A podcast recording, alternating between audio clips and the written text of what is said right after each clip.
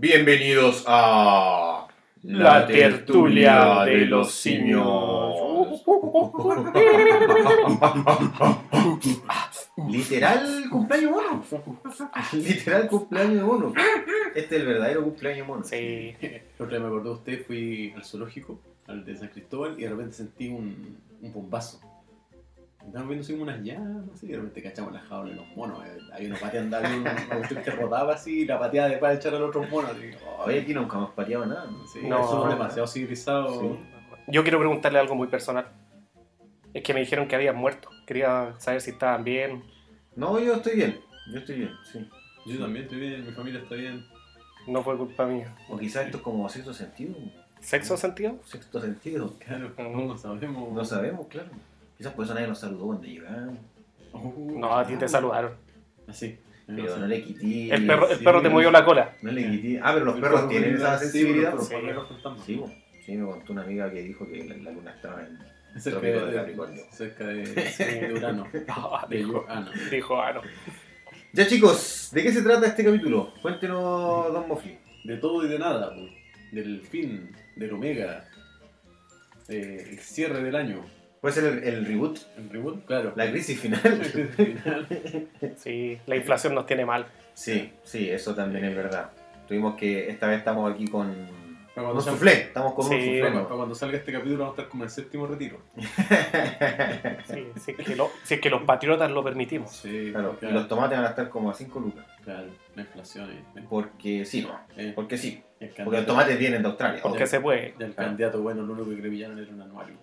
No, Claro. sí. Oh, oye, fuerte declaración. acá. No miramos la política. En, la poli- en la mesa no se habla de política. No, no politicemos la política, por favor.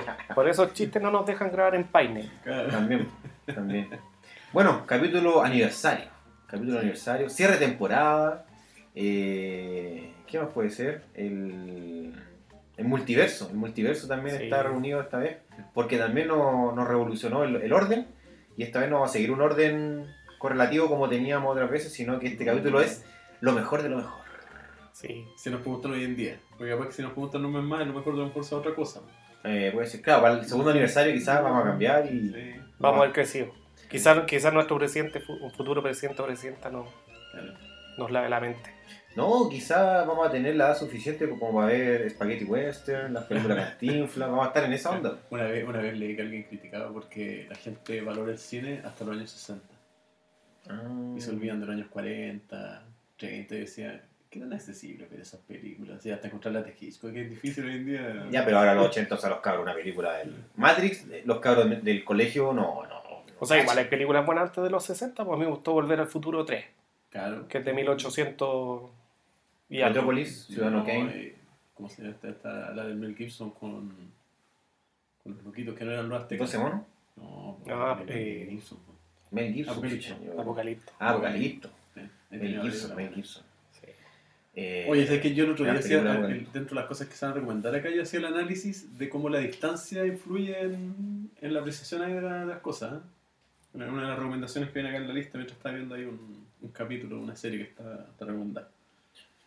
Ya, eh, partamos, ¿no? Sí, Porque pues, este capítulo va a ser... Bueno, esperemos que no sea tan largo. No, tratemos de ser... cons- No, ya, no, no tratemos. No te Claro. Sí. Ya, pero el primer gran tema que tenemos, el primer eje, el Sí. primer eje de este capítulo aniversario, cumpleaños feliz. Bueno, aquí van a estar sonando unos fuegos artificiales de fondo. Sí.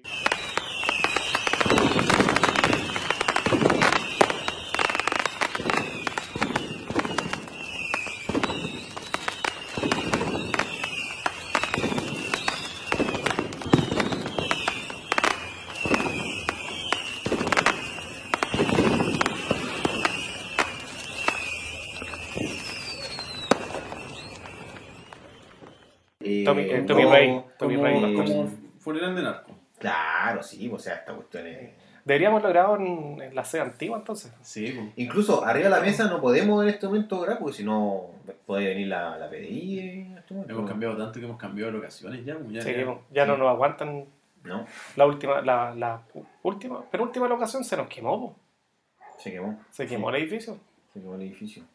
Y, y ahí arrancaron todo. Sí, hasta el Hasta administrador.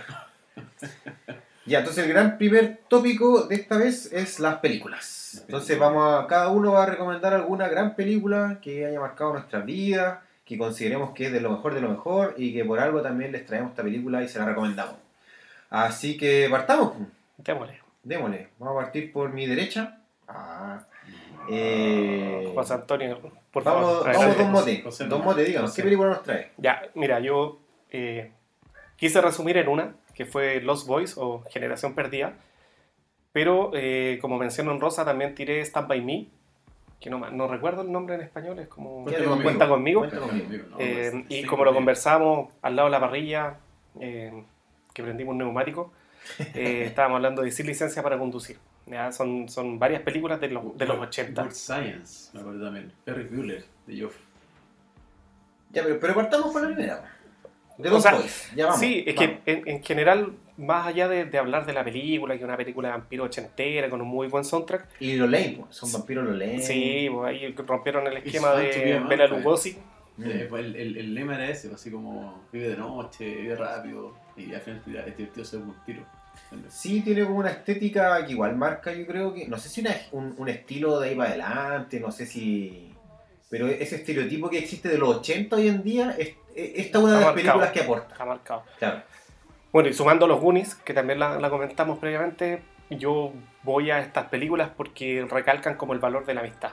Del, del como conversamos con Don Sí. Topo antes de que Don Mofli llegara, es como el recuerdo de, de- de esa infancia de, de villa o de población que los cabros chicos hoy día no tienen, porque hoy día sus amigos son los que juegan Fortnite o los que juegan Minecraft o Ni, LOL. ni, ni de edificio como Y no hay niños. No, y, y era esa, esa como aventura que uno vivía por los fines de semana o dentro de la semana, porque estudiábamos en la mañana o en la tarde, por lo tanto las posibilidades de juntarse eran más.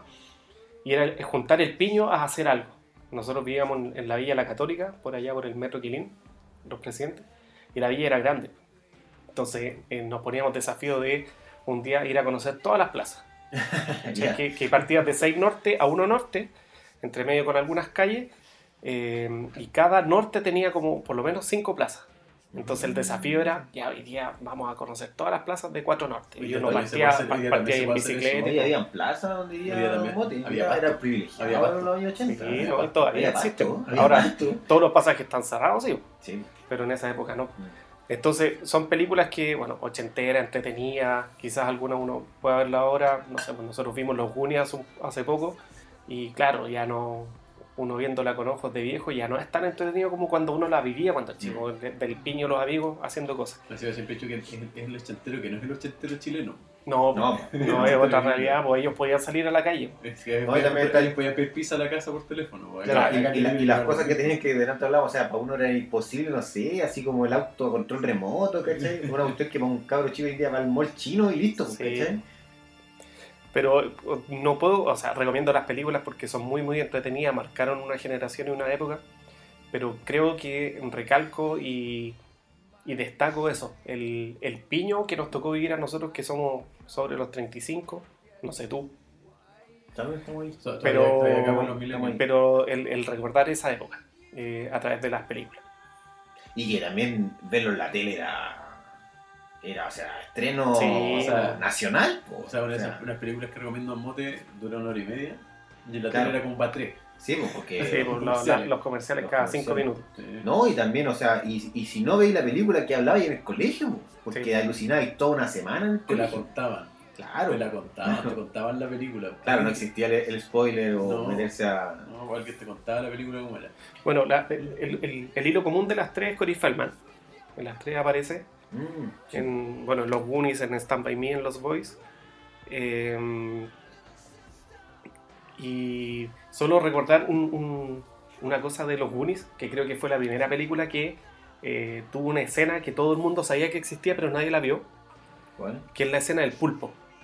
De hecho, al final cuando, cuando salen, de- llegan del barco, llegan, se juntan con la familia en la playa, y los periodistas le preguntan a los cabros que cómo habían pillado a los malos, y, y hablar, no, que vimos un barco, que vimos esto, sí, y peleamos con un pulpo, vimos un pulpo gigante. Y en la película uno no lo ve, pero en el juego de Atari sí estaba el pulpo. Ah. Y después mostraban que era una escena que, que no se pudo terminar por tema de los efectos especiales. Y ya está grabada la escena que lo decían y chao. Sí, Pasó. claro, como que en postproducción no pudieron Claro. eh, hacerla y tampoco se les ocurrió cortar, Y por último quedó como, ah, inventaron para. claro, pero en el, en el juego de Atari sí salía. Juego de Atari. Oye, eh, bueno, Lost Boys, que, mm, bueno, vampiro, ochentero. E- ese también detalle, típico de película, el carnaval, como el Felicilandia de acá. Sí, Claro, o- como los mampatos, los mampatos del. La claro. de California, que se le dice Claro, entonces típico, típico. Uno iba a la playa a, a vislumbrar esa exquisitez. Sí, pero- Pero y en un pueblo X, ¿cachai? California, entonces también como que le bajaba el perfil a estas como... Porque igual la- las películas ochenteras también gringas siempre se rascacielos no sé dónde, entonces también aquí se bajaba el perfil un poco eso. Y, y vampiresca. Y por otro lado Stand By Me, que es una adaptación de un cuento de Stephen King. Sí. sí. Eh, Un cuento que no es de terror, ni de ciencia ficción, ni de fantasía. Claro, eh, una, una aventurilla de unos amigos. un viaje. Oye, incluso en, un- en una de la película... eh, Calmado. Decían no, que iban a caminar 20, 20 kilómetros. Sí, pues. Y, y claro, porque también yo me acordaba de eso. Antes, no sé, yo por ejemplo, no sé, ir a Vicuña Maquena era así, pero. Sí, o sea, ir a era pero una, Centro. una, una odisea, po. Ir ir a Santiago Centro, yo me acuerdo que era Claro, en ir la a- media, po. en, la, en la Pullman. En la Sí, Pullman, po. en- Sí, entonces también era. En esa época las distancias también eran. Ahora qué, uno va a cualquier lado ya. eh. O, o, o te echáis una hora para cualquier lado, ¿cachai? Claro. Pero. Y los niños que caminan toda la tarde nomás y pasan una noche y listo. Yo, en ese tiempo tener auto era, era lujo. Claro, Y si no, era el auto así, pero chico, ultra mega familiar, todo apretado Claro. arriba. No, Eh, tremenda película de Stand By Me tiene sí. un reparto de un reparto de lujo ochentero. Sí, es que como, como una decía de Don. Mote, es como una generación de actores también que se marcaron en Sí, Corey películas. Feldman, Jerry O'Connell, conocido en su momento por la serie Sliders. De ahí yo me acuerdo que tenía el. Sí, sale en Scream 2 o 3. En Mm. la 2 es el pololo de la... Ah, el de. De Sydney. Sutherland. El... Sí, bo, Emilio Sutherland, antes de estar en la. No, Kiefer Sutherland. Kiefer Sutherland. Sí, pues, el otro es Emilio Esteves. Emilio Esteves. Pero es el hermano de Charlie Chin. Sí, Sí, pero es de toda una generación ahí. sí. Eh, Y- Bueno, eh, Will Wheaton, Ah, que sí, reapareció, reapareció últimamente por la serie Big Bang Big Theory, Bang Theory. Sí. y el fallecido River Phoenix. Que, Oh. que paz descanse. Y, y hermano, también- hermano del gran Joaquín Phoenix. Joaquín Sí, oye, yo me metí ahí un poco a. Espérate, y antes Culebrón. entre medio está John Cusack. Ah, John sí. Cusack como papel secundario. El hermano. El hermano mayor. El hermano mayor. Eh, fallecido. Claro. Eh, que apareció en la película. John Cusack murió. No, pues la Vaya. película. Eh, oye, River Phoenix, que bueno, después fue Indiana Jones chico. Sí. Sí. En Indiana Jones cruzada. última Sí. ¿no? Sí. Y bueno, trágico final, murió ahí en, como rockstar. 23 años Y, tenía. y ojo que era una. Oye, y la pandilla que tenía ahí en esa época. Tenía ahí al Johnny Depp, jovencito, a los Sí. Red Hot Chili Peppers. Así que estaban todos ahí. A la Johannes se salvó ese niño. ¿Sí? Sí. Ah, Sí, el- el- de hecho, ahora están rescatando el primer disco que tenía ahí con, ¿En serio? con Flea. Y creo que era con Chad Smith, parece. Y Jack Irons. No, Jack Irons. Era la, la primera banda que tenía en el colegio. Sí, pues. Bueno, y lo que yo leí también es que culpaban harto a, Ah, Fruchante. al Frusciante, que era el guitarrista de Red Hot Chili. ¿Y eso que era un cabro sano? No, pero todos eran sanos. Todo, Creo que obviamente. el Slovak, el que murió, era el. El, el voladito. el bolero.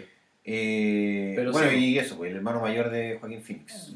River Phoenix ahí, claro, leyenda ahí. 23 años tenía cuando falleció. 23, cacha. Estaba en la flor. Sí. Muy buenas películas. Muy, Oye, muy es buenos que- recuerdos. Es que también venía. Oye, tiene una película con Johnny Depp, si no me equivoco, que es muy connotada. No me acuerdo cómo se llama. Que es muy. Que loco hace como de. eh, como de transexual, no me acuerdo, algo así.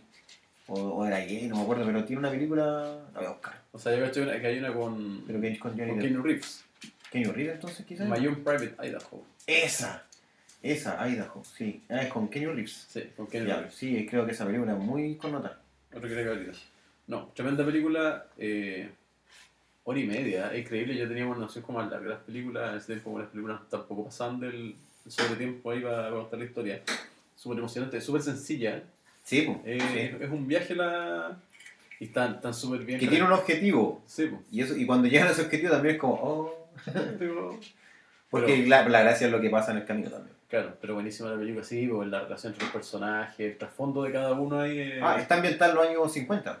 Sí, pues, está en los años 50. en la, en la juventud. Y Los King. no, es de los es ochentero. En la juventud Stephen King ahí. Pero tremenda, tremenda, tremenda película. Sí, Sí. Lo, lo volví a ver el otro día, no la veía Sí, yo, no, yo Stand By Me nunca la había visto, y, pero me, me parecía, o sea, hoy día esa imagen no la he visto. Y de Los Boys, no, me acordaba como escenas icónicas. Ah, no, de los buenos la verdad, vamos a dejarla ahí en... Oye, ¿alguien vio la otra de Los Boys? Creo que hay una dos, una tres. ¿Y? ¿Guatean o tienen hay, algo? hay remake, hay remake, creo, ¿no? De los Boys, o están haciendo remake. No, van a hacer el Van a remake. hacer remake. Ah, van a Sí. Sí, ya tienen a, a los actores, a los del Corey Feldman y el Corey Haim. Mm. que son Oye. los cabros chicos de, de It 1. Oye, y estos cabros chicos, eh, estos cabros chicos, eh, mega estrella en esos años, igual como que todos pasaron. O sea, e, es, esa, es que toda esa generación pasó por... La pasó mal, po. la Por pasó eso, mal. por eso. Es como la misma Drew Barrymore, po. Ah, claro, también. Esta ahí tenía también historias de la fama y el abuso ahí de, de sustancias, pero... Sí, pues, De hecho, les coment- les contaba ahí el- lo que pasó cuando, cuando se encontraron Lo, los lo que suena son, son posibles temblores, ¿ah? Bueno, Cuando se encontraron los Cory de nuevo hace poco, para el tema de... Cuando se rehabilitaron en conjunto antes que falleciera Cory Haim. Que de hecho Cory Haim era el que estaba bien. Y se, sí, pues, y se llevó a Cory Feldman a vivir a su casa con su señora para para rescatarlo. Creo que hay un documental ahí de... Bueno, pero. mm, Y. Pero fueron, claro, fueron típicas estrellas juveniles que, que algo pasa en el camino. Sí. Sí. Ay, mira, hay una película, Los ¿Cuál- Boys de, Thirst. Oye, pero si cuánta estrella Disney no la hemos visto Sí, bueno, sucumbir. la misma Britney. Y Cory Feldman actúa ahí de nuevo, en el 2010. Los Boys de Thirst y Los Boys de Drive. Hay una Angus Sutherland. ¿Tendrá algo que ver con.? No, hay Angus Sutherland. El, el hermano menor. Mira, Oye, Soderland que hizo la voz de. de Metal Gear. ¿Eh? Horrible la, juego, la, pero. la, mira, la 2 eh, tratan de rescatar al personaje de. Bueno, se supone que iba a estar el Cory Feldman y el Cory Haim, pero murió el Cory Haim. Entonces eh, aparece el personaje transformado en vampiro. Pero esa es del 2010. Sí. La otra es del 2008. La- sí, eh, hay una que, que mostraba. Y en la otra es el Cory Feldman eh, tratando de rescatar al hermano, que también se había transformado en vampiro. Mm. Pero son, son Son cine como- Z, Ya, Ah, claro. como para darle vuelta a la misma historia y chao. como que necesitaba plata el cabro. Para canal así. Ya, pues, algo más de esta recomendadísima. Sí, Clásicos. un El- clásico. Solo decir Clásicos. que el, el soundtrack de mm, Lost Boy fue uno de mis cassettes de cabecera. Mm.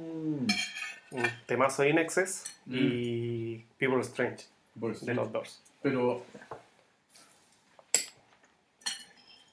¿Ahí estaba la versión de los Doors o estaba el cover de Evan de Bunnyman? No, un El cover. cover. El cover de Evan de Bunnyman. Bien, me acuerdo. Oye, ¿estas películas tienen banda sonora de la película o, o tienen también este como disco de, de música, claro, como de música para la película? ¿No te acuerdas? Por lo menos para Lost Boy solo creo que existe el score, pero el que vendió El que pegó vendía mucho fue el el, cassette. el- sí, El cassette, claro. el de la, Hasta- hasta la música incidental. Es que seamos, quizá- seamos honestos, hasta hace como 10 años la música incidental no se vendía tanto como el, Claro. el- la, la música inspirada por y para la película. Mm. Claro, porque por eso, eso iba a rescatar, porque quizás la, lo- la generación nueva, o quizás no se acuerdan, pero cada película taquillera tenía su, su CD o cassette en esa Donde época. salía la canción 5 segundos en la película y Claro. parte del O son. en el, o en el, en el crédito final. Sí. O sea, Men in Black. Y tenían muchas canciones que nunca O aparecieron. sea, en You Could. Be Mine, ¿Quieres mencionar algo? no sé si se hizo conocida por Terminator 2 o Terminator 2 por You Could Be Mine. Quiero mencionar algo. Cuando estaba viendo Stand By Me, me di cuenta de algo que ya no pasa hoy en día. Y es que los créditos son tan cortos Sí. que no alcanza a sonar la canción entera. O sea, cuestión que hoy en día no pasa. Hoy en día caben como tres canciones en Son los como, créditos. Y es como una canción taquillera y después la piola ahora. Claro, Como... caben como tres canciones en los créditos. No, ahí, ahí ni siquiera alcanza a sonar la canción de Benny King entera. Pero buenísima, buena, buena, buena. ¿Y Don Moffley, usted qué nos trae? Yo, no, yo, yo me fui por la violencia. De- quería rescatar, no sé si es como lo mejor de lo mejor. La Yuta, la Yuta. Claro. No sé si es lo mejor de lo mejor, la película como que más me influenció, pero sí, una película que yo cuando la vi, me Porque usted la- no es muy karateca, Don Moffley. en un momento practiqué. No, sí lo- ¿Sí? no lo he visto, no lo he visto. Ah. Sí, pues, ya- Hace una, una llave de cachete. tremendo. Hoy me ha tirado una patada voladora, Claro. por decir esto. No, yo le, le, hacía- le hacía ahí al, al Muay Thai hasta que me lesioné y tuve que salir de las pistas. Mm. Sí, así que... Pero no, nunca al nivel de esta película. No, jamás. o sea, esta película uno la ve y le duele. No Sí. es como la película de artes marciales que uno dice, ah, pero es que al tipo ni Es lo brutal, es brutal. Al tipo ni lo tocan, no. ¿Y qué película sería? The Right. The Right. La Redada. La redada. O... Que en Estados Unidos, en Estados Unidos le tuvieron que poner The Right Redemption porque ya había una Rey. Ah, Por lo mismo no son muy amigos de pero la Redada, la Sí. tiro. Claro. Indonesia. Indonesia. Indonesia, cacha, donde le trae una película. Indonesia. Y se trata de un grupo de fuerzas especiales Hmm. que va a hacer una redada. Es como que se va a meter abajo de Mena. A buscar un edificio más alto. Ahí no, no son de cuatro pisos, son como de 12. Su OS7 y Claro, van a hacer una operación y hay algo raro en la operación porque como que no hay apoyo, no... pueden, no pueden como pedir apoyo. Claro, es como poco oficial, entonces como que hay, hay algo medio raro ahí con, con el jefe que está a cargo y... Bueno, el edificio es está eh, un capo de la mafia, Claro, pero poblacional. Sí, pues lo van a buscar así, pues, sí, por este no es Claro. capo de eterno, no, este... Como que él arrienda a otros maleantes Claro. los, los departamentos. Claro, el, el- el edificio es gente pobre y gente mala. Claro. No, no, no, no hay otra división en la película. Y los tipos tratan de entrar a... cualquier semejanza con la realidad. Claro, Y tratan, tratan de entrar a pillarlo y de entradita se lo, se lo filetean a to- hacia todo. O sea, a- al minuto 2. Claro, agarran a todo el equipo SWAT y se trata como los tipos tratan de sobrevivir Mm. dentro de... Y es tremenda película. Si uno quiere ver acción bien hecha, sencilla, es súper sencilla la historia, no tiene revuelos muy grandes. Y Tiene un no, par- no son efectos así. no, tiene un par de giros, tiene un par de giros argumentales como digamos, algunos medio obvios, otros. Bueno, es una película policial finalmente. Sí. O sea, también. Pero la policía no es tan buena. Bueno, pero ahí ya. Es, es ¿Qué, entrar qué es la película? Bueno, pero.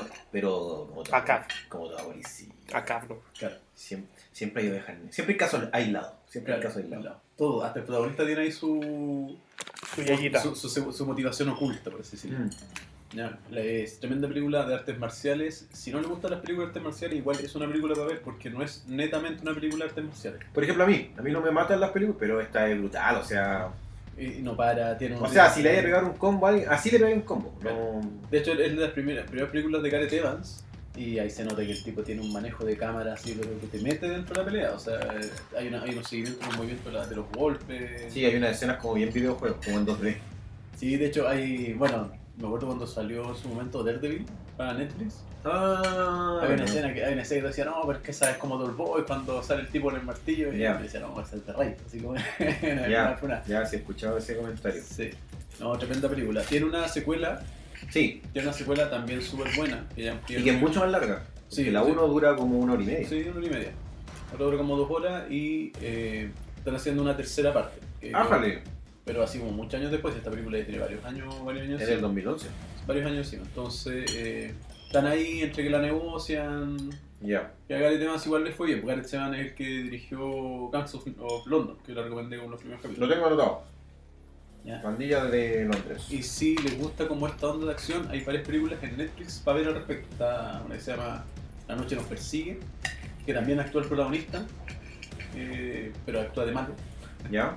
O sea, no de malo, pero... no, no, Oye, me- de- a mí- yo me perdía con los. está- Son todos iguales. bueno, pero hay, hay actores que se repiten. Ahí está Joe Taslim, que Joe Taslim últimamente salió en Mortal Kombat. Ah, Hacía de Sub-Zero. Ah, mira, su Y actuó en una serie que se llama Warrior, que es de Cinemax también. Los tipos dieron el salto ahí. Bueno, el- el- los dos personajes más o menos principales salían en Star Wars. Por eso, Star lo- Wars. por eso yo conocía la película, pero nunca la había visto. Claro. Pues sale en el. En la amenaza. No, en el despertar de la La fuerza. amenaza fantasma. los Uno era Jar Jar Binks. Son los que llegan a la nave de Han Son los Solo. piratas. Son Claro, los que no, llegan a la nave de Han a cobrarle. Exactamente. Así que eso yo la recomiendo ahí. Si usted necesita entretenerse media hora, liberar tensiones, viene medio choreado, no, no quiere pensar mucho. Esta es la película para. Sí.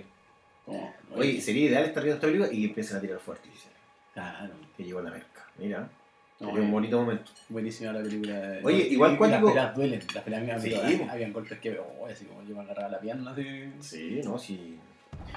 Y, y son choros, y son choros, son choros en una. Sí, así como, o sea- o oye, sea, son ¿qué cuchillo ya venimos a combo? Eh, y la otra es que, ah, igual cuático, ¿por qué lo habrán rescatado para el despertar de la fuerza? Porque obviamente el guiño ese, o así como, ¿quiénes son estos actores? O sea, hubo una intención de tener a estos, a estos Me tipos. parece que Abrams rayó mucho con la película. Por eso, pues tiene que haber un. O sea, no es, no es gratis. No, no es, No. no es gratis. No, Abrams rayó mucho con la película y los tipos, si quieren participar, obvio. como dice Star Wars, así como... Como muchos cameos que hubo ahí, po. Sí, como el mismo Daniel Craig, James Bond, Ah, ¿verdad? po? Daniel Craig también estuvo ahí. sí, los, los hijos de... De Putin. de- Guillermo, del príncipe Guillermo. príncipe- Oye, yo, yo sabéis que sí la encontré como muy parecida o un estilo. Bueno, igual es como un género eso, como del. Dredd. Eh, juez Dredd. Bueno, Dredd, no el juez Dredd. Al revés. Dredd salió después. No, sí, pero igual es como un. Sí, pues el género sí mismo Como un de- género, claro, como de. Como, lo, como los Venegas. Era salto al castillo. Pero obviamente Dredd de un. De un Paco mucho más. Claro. Pero también el que la droga, que. No, y el, el- el edificio en su vida y todo el tema. sí, Claro. Es, similar el... Pero eso, ese es mi Por eso lo encuentro muy videojuego, porque vais como en niveles. Claro.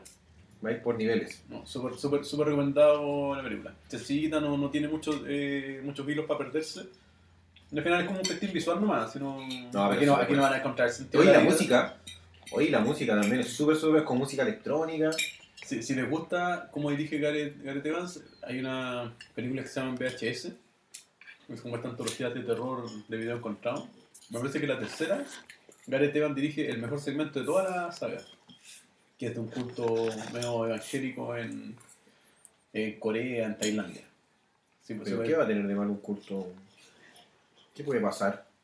Bueno, a la gente que le gusta el tipo de película de terror ahí, ha visto las VHS, eh, ahí Ujú. pueden, pueden, pueden encontrar la mano del director ahí. Un- una historia más frenética. Así que ese es mi Sí, recomendado. director británico en todo caso. Sí. Pero la película es Indonesia. Avecindado en. Claro. Y solo Irando salió una nueva eh, VHS. Sí, pues. VHS 94. Exactamente, Ojo. por si acaso. Ojo, ahí le lleva el estreno, mira, le lleva un estreno. Sí. Bueno, nuestro capítulo de, mm, de aniversario. Seguimos con lo mejor de lo mejor. Y queda una película que sería Encontré un toco. ¿Qué recomienda? The Fountain. La fuente de la vida le pusieron acá. Darren Aronofsky. Mira, yo podría estar hablando mucho rato, pero para mí es la mejor película así del universo. O sea, yo esta película se la recomiendo a todo el mundo. Es la amas o la odias. No hay como un término medio. Eh, no, no podéis quedar como indiferente. O sea, es una película que está hecha con el vuelto al pan. Porque Darren Aronofsky, Darren Aronofsky eh, después de Requiem por un sueño, le fue tan bien con un Requiem por un sueño, se ganó tanto premio aquí y allá, que, le, que como que le dijeron, tome compadre, ahí tiene toda la plata que usted quiere va a ser la próxima película. Estaba Brad Pitt involucrado al principio. Efectivamente, pues, entonces contrató a Brad Pitt con Kate Kate Blanket. Ah, sí. cáchate. Y Brad Pitt se le subió por el chorro. Entonces mm, no le hacía caso al director. Y lo echaron. Y Brad Pitt delicado se fue a una película que donde ganó poca plata que fue Troya. Bueno, la cosa es que le dijeron, no está Brad Pitt, no hay plata. Entonces se quedó con el vuelto al pan y hizo la película igual, se demoró más en juntar la plata y todo. Eh, hizo una novela gráfica en- entre medio, es una novela gráfica en realidad la película.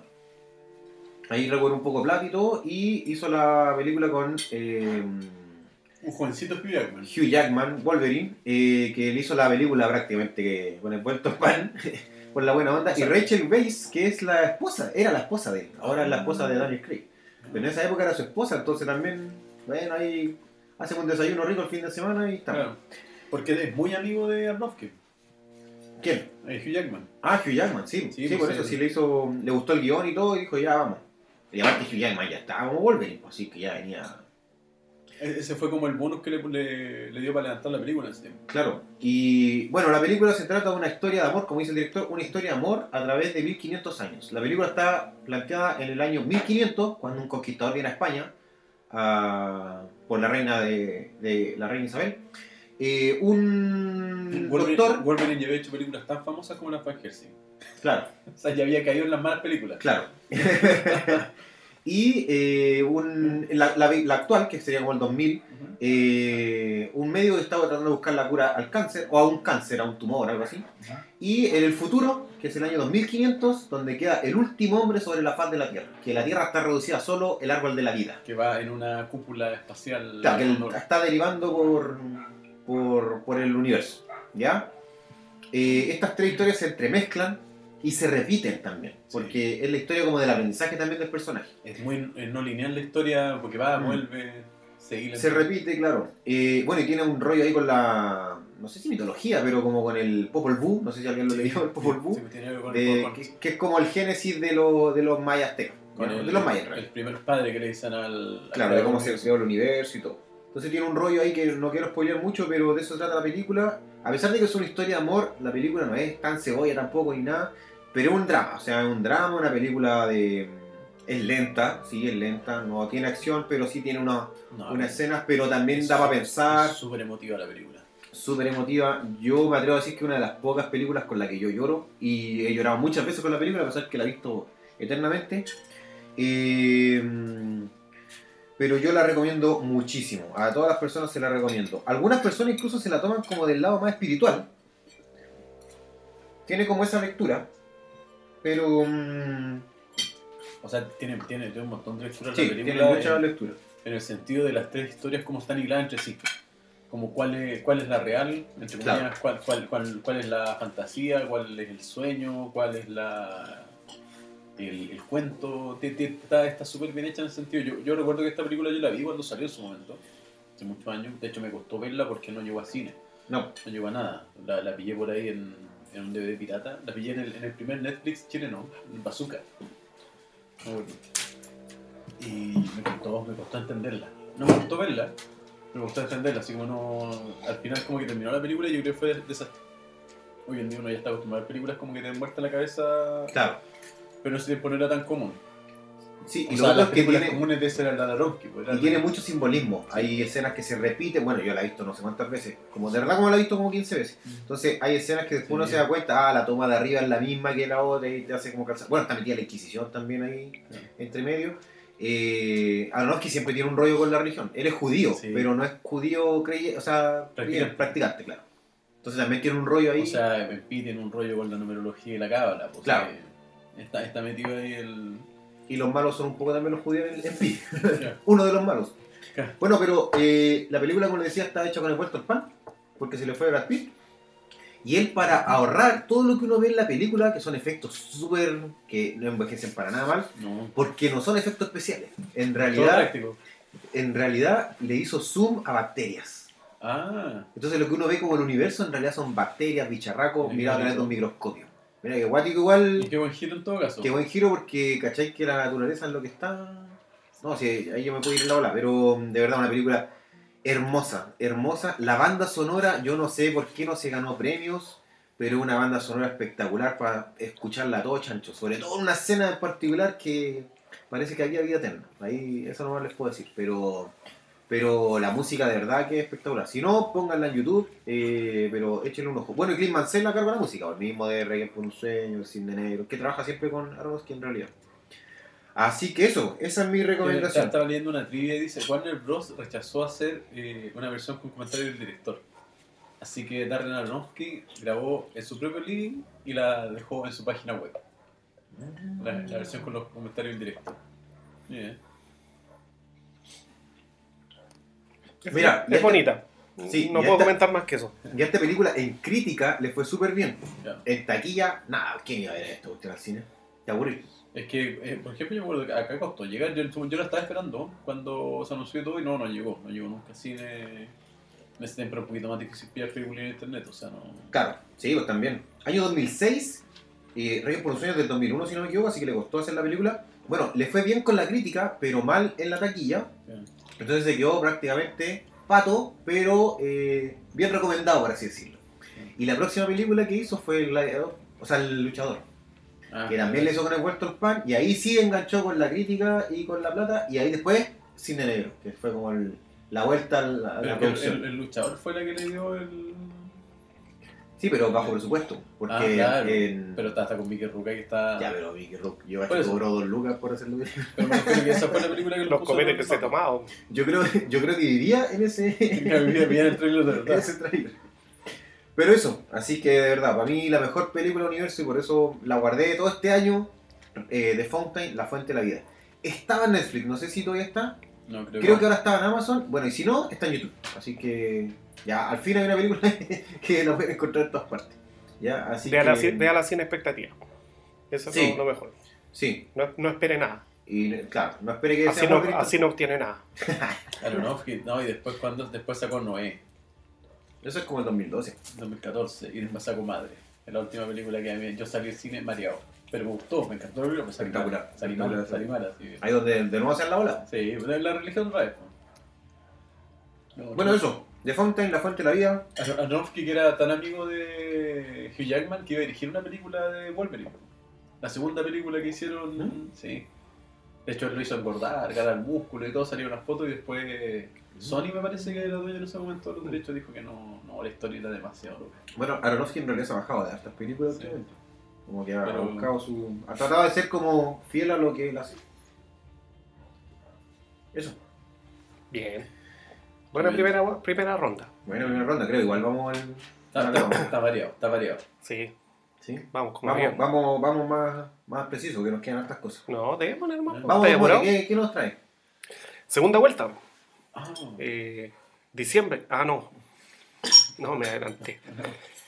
Vamos a hablar de el segundo amor de un cinéfilo, podría ser. sí, El hermano de Nor, la, la televisión. la tele. Semillero también. Semillero de, Semillero también. de, de personajes y de, y de muy buena historia. Y vamos a hablar de series. Hoy en día la televisión está haciendo la guerra al cine.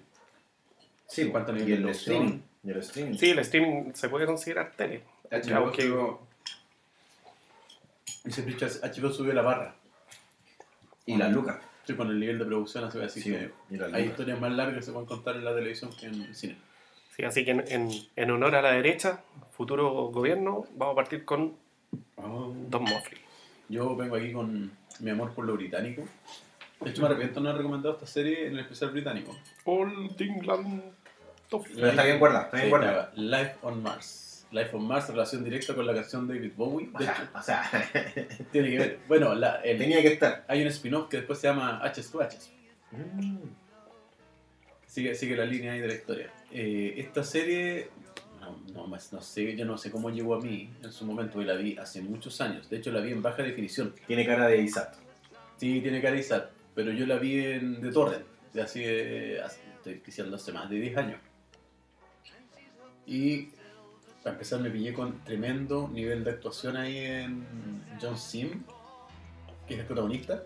Que es de nuevo lo que tú decías en el capítulo anterior. O sea, no es, no es el guachón. No, No, o sea, no, lo lleva a su peso actoral. Exactamente. Y es una historia que suena súper súper sencilla. Súper sencilla es de alguien que tiene un accidente automovilístico y despierta en los años 70. Es un policía que está persiguiendo a un asesino en serie. Tiene que, que el caso que alguien le quita el sueño. Que de hecho cree que lo va a pillar. O sea, Al la- principio, al principio del capítulo cree que lo va a pillar. Le pillan a Nemina. Claro, viene de la nada y va la otra gente. Va la Claro. otra gente y, y. y la pareja que era la que trabajaba con él se la secuestra. Entonces el tipo mientras está desesperado ahí persiguiendo la lista, se baja el auto, lo atropellan y despierta en los años 70. Se baja como en, como en Vespucio con. Claro, en la, en la baja de. Van a salir las De- torres y lo atropellan. Y lo atropellan y, to- y toda una escena con Life on Mars de fondo, con la canción de David. Bowie de fondo. Que suena la canción completa, hasta los sonidos de fondo que tiene la canción al final son parte como del, del paisaje cuando el tipo despierta en los años 70, cambio de ropa incluido. Generacional, esa es la gracia. Sí, Porque el tipo es, es como. ¿Qué? Es como. Es un detective, pues. es- Detective, pero- es, DCI, que DCI es como el detective jefe de investigación en Gran Ya. Bretaña. No es como el. No es como el tira de a pie. No, bueno, encargado de la Encargado, investigación. Sí, pues, es como, es como el jefe del departamento.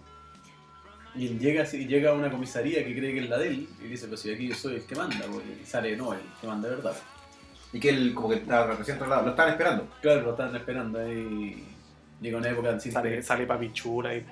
Sale Philip Lannister se llama ese actor, tremendo, tremendo actor. Yo creo que eh, una de las grandes, eh, como el gran peso actoral de la serie se lo lleva el personaje que se llama Jim, Jim Han, que es el jefe del departamento policial donde llega este tipo y se encuentra con una policía de 30 años atrás. pues.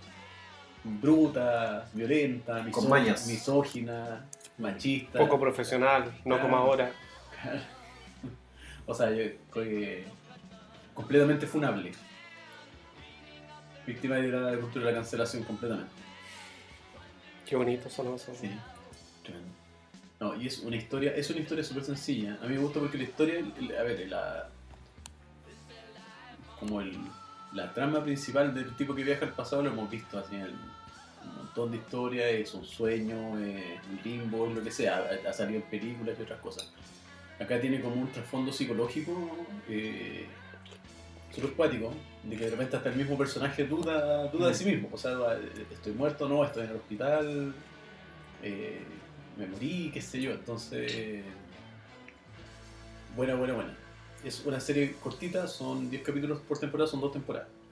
¿Son 10 por temporada? Sí, son 10 por temporada. Pensé que eran menos. Técnicamente son, Pero seis, son dos temporadas. técnicamente son seis temporadas las series británicas, pero esta es un poquito especial y tiene tiene tiene 10. ¿ya? Y tiene su remake gringo. Malísimo. Pero Malísimo. por eso, vean la británica. Sí, a la británica. Tiene un remake gringo donde le cambiaron el sentido de la historia. Mm. No, no es, no es- no es el mismo desenlace.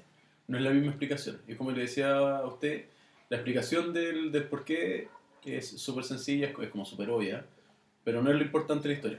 Sino es que a medida que tú vas viendo la serie es cómo se va desarrollando el, como el concepto psicológico del, del, personaje, del viaje del personaje en sí. Sí, eso, sí, eso- de eso se trata en realidad. Claro, yo vi el capítulo 1 y quedé enganchadísimo, pero porque pasan muchas cosas en el primer capítulo y porque me gustó también que el tipo, eh, o sea, cacha que ya está ahí, no sabe por qué, cómo retrocede 30 años, pero como que se rinde de explicarle a la gente y como que ya tengo que trabajar nomás. pues. No, y el tipo trata de no explicarle mucho porque si no saben que lo van a... Claro, porque van a tratar de loco. Claro. Y lo otro es que también las cosas que están pasando están relacionadas con su caso del futuro. Claro, sí, pues se trata de, tiene, tiene un, un, un dejo de que la investigación ahí. Pero a mí lo que me gusta es que si tiene una premisa de ciencia ficción, no es ciencia ficción.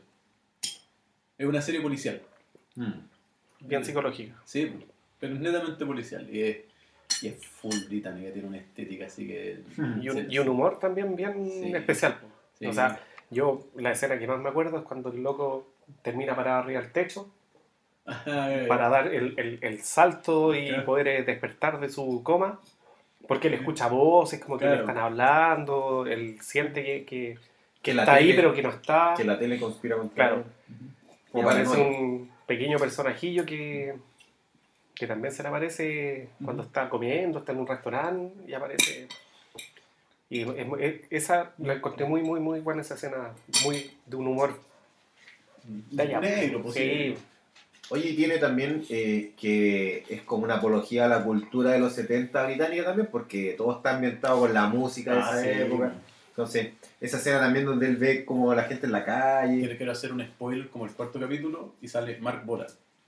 Ya. Mark Bolan de T-Rex y él le advierte, por favor, no, no, no manejes por esa carretera. Mark Bolan murió en los 70 en un accidente automovilístico, así como el tipo eh, Ah, en su momento trata de intervenir en la historia y se da cuenta que es hay cosas que son inevitables. Así como, mira, hay, hay, un concepto espacio-temporal ahí, pero está está está súper bien explicado porque no, no tiene un, para adelantar un par de cosas, no tiene un dejo sobrenatural la historia. Nunca hay como una, una vuelta de tuerca en ese sentido, entonces... No, pero bueno, absoluta, absolutamente recomendada. Serie del año 2006, 2007, las dos primeras temporadas. Ya de 15 años. Y envejeció súper bien. Súper bien. ¿no? El personaje Jim Hunt, eh, bueno, después en la continuación que hicieron después en H2H también es- sale el mismo personaje y, y se roba la historia.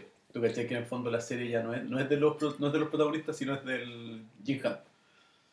De hecho, me gusta la escena, en, el- en la escena cuando llega el tipo, porque el tipo es choro, es violento, hay, Sí. hay, hay, eh, maltrato a los, a los Ah. interrogados y todo, así no estoy con india, oye, pero... Pero el tipo en un momento llega a, a investigar y hay unos cabros chicos. Y le dice, me cuidan el auto, pues si tiene una raya, les voy a quitar todos sus juguetes. Y después cuando el auto no tenía nada, le regalan unas monedas. Así que, como ese Paco, Paco, Paco mala onda, pero como que le cae bien al barrio. Así como ese Paco violento necesario de esa época. de calle. Sí. de calle, claro. Así que eso, buena, buena, buena. Yo la dejo ahí altamente recomendada. Ya, voy con mi serie. Me costó llegar a una serie. Mm. Eh, porque hay muchas que me, me Mm. significaron mucho. Sí, era difícil. No sé, O sea, todo, Eh, todo era difícil elegir. los X-Files. ¿Cachai? Pero, Yo pensé lo mismo. chuta, las últimas cuatro temporadas, encontrando las dos nuevas que hicieron ahora en el retorno, mataron la serie. Eso mismo Para mí, si hubiera terminado la séptima, Eso mismo Era perfecto. Eso mismo pensé, yo decía X-Files, pero guati, oh, Sí. se desinfló. Eh, Lost, que creo que fue la primera serie que vimos como en, en piño, Sí, en que uno se metía a las páginas todo series Sí. para cachar lo que venía. para verlos adelante. Eh, pero también pues se abrió tanto el arco que no supieron cerrarlo y O- Ojo, ojo que ahí hubo un tema de, de la cadena entre medio. sí, Hay una historia Quisieron explotar. Hay una, una historia bien entretenida ahí de Abrams con, de nuevo con Stephen King. pero Él le contó el final a Stephen King en la de la tercera temporada, como terminaron en tres temporadas. Y ah, Stephen King dijo, no, es la mejor historia del mundo. Y cuando Abrams vendió dos temporadas más, Stephen King dijo, no, perdiste todas Sí, completas, po. no soy más tu amigo. Oh, Mataste tu propia Sí. historia, dijo. Oh. entonces Lost tampoco la quise mm, como tirar a, a la parrilla porque igual guateó. Es que pasó Eh, también por la crisis de los guionistas, entre sí, fueron varias- ah, cosas que le jugaron sí. en contra. Sí, pero Mm. tenían todo Mm. para ser la mejor serie de la historia y terminaron siendo una serie reguleque. Eh, Pero con, eso- con- con muy buen recuerdo, sí. Pero se reivindica. Sí. Abrams se reivindica ahí en... Ah, claro. Sí, Sí, esa sí, era sí, esa era la No, y la otra que, que también quise tirar es House. Mm. Pero también es serie médico, entonces no tenía una, casual, una- tenía una casual. pero tenía una muy buena historia de fondo, A mí me gusta cómo termina. Hay gente que no le gustó cómo terminó. pero pero una serie larga Mm. y que, que la, la- la historia no, no es el centro de, No. de todo. Y me quedé con eh, una de las mejores series que, que- que pude ver. Ay, la serie buena. Es, yo creo que es la única serie que la he visto completa dos veces. Ah, dos. La veces. vi en a, a ritmo gringo, Mm. eh, con todo lo que eso significa. Y hace un par de años la volví a ver completa, las cinco temporadas de corrido. Y se llama Fringe, Fringe, Fringe. eh, Fringe que significa flequillo. claro. Como el, Pero tiene un nombre de ciencia no sé cuánto. Fringe Science, pues, es como el. Es como el como, como el fleco así del mantel. Es como el, es como el, el- el borde extremo de la ciencia. Así como si la ciencia es un mantel, Mm. estos son como los. Los flecos así de esos hilitos que huelgan ahí. Sí, que, claro. ya, que no se puede considerar ciencia. También está el crack J.J. Abrams, Sí, o- amado u odiado. No, no hay términos medios como No. dijimos. Lost en qué año terminó? Pero los terminó antes de Fringe. Sí, po. Ya, pero No sé, terminó antes que- 2004, creo que- Ah, sí, 2005. verdad. Es que creo que terminó los y Abrams sacó otra serie entre medio, que era como de onda Mr. and Mr. Smith Ya, y duró así como 10 capítulos. ya. Que era que trató de como reivindicar Elias, porque también Elias Sí. Elias- Ah, Elias. y después salió y salió Alcatraz también entre medio. Sí, Que ahí, ahí estaba el Juli. sí. El, Ahí el chileno, el chileno. Chilenito, también le fue mal. Bueno, está Alex eh, Kurtzman, Roberto Orchi, que son Entonces, claro. productores y directores de, de serie. Bueno, esta serie partió mm, con, con no mucha publicidad. No. ¿ya? Yo creo que. El eh, único conocido era el. Sí, el. Pacey. Sí, el Pacey. Y el, el Señor de los Anillos. El John Noble, pero es que en ese tiempo no era. O sea, era más conocido por las películas viejas John Noble en ese tiempo que por. Sí. Y es de. eh, Y tiene un actor famoso ahí entre medio, ¿no? sí. Sí, Ya hay que decirlo, Leonard Nimoy. Leonard- Nimoy ahí se manda pues, sí.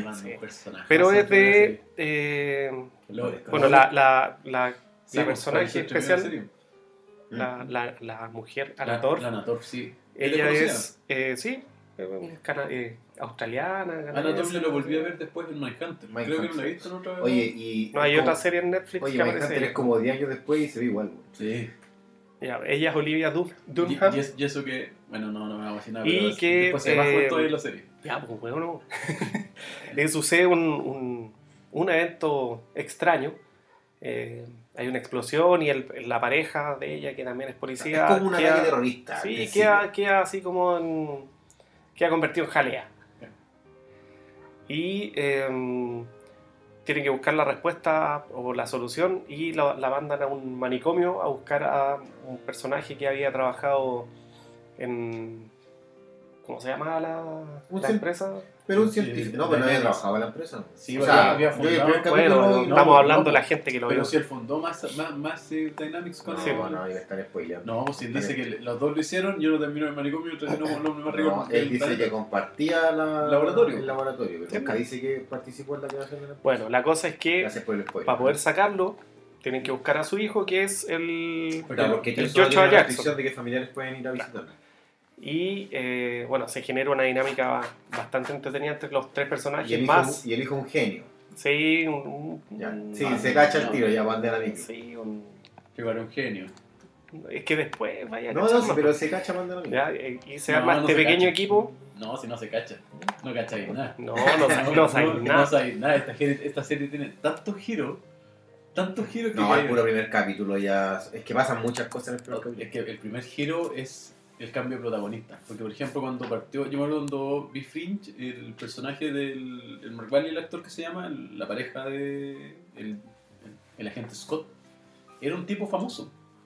En ese tiempo, el tipo era protagonista de series. Mm. Entonces, cuando salen ellos dos, tú decís, ok, John Scott es el protagonista, pues es el actor conocido.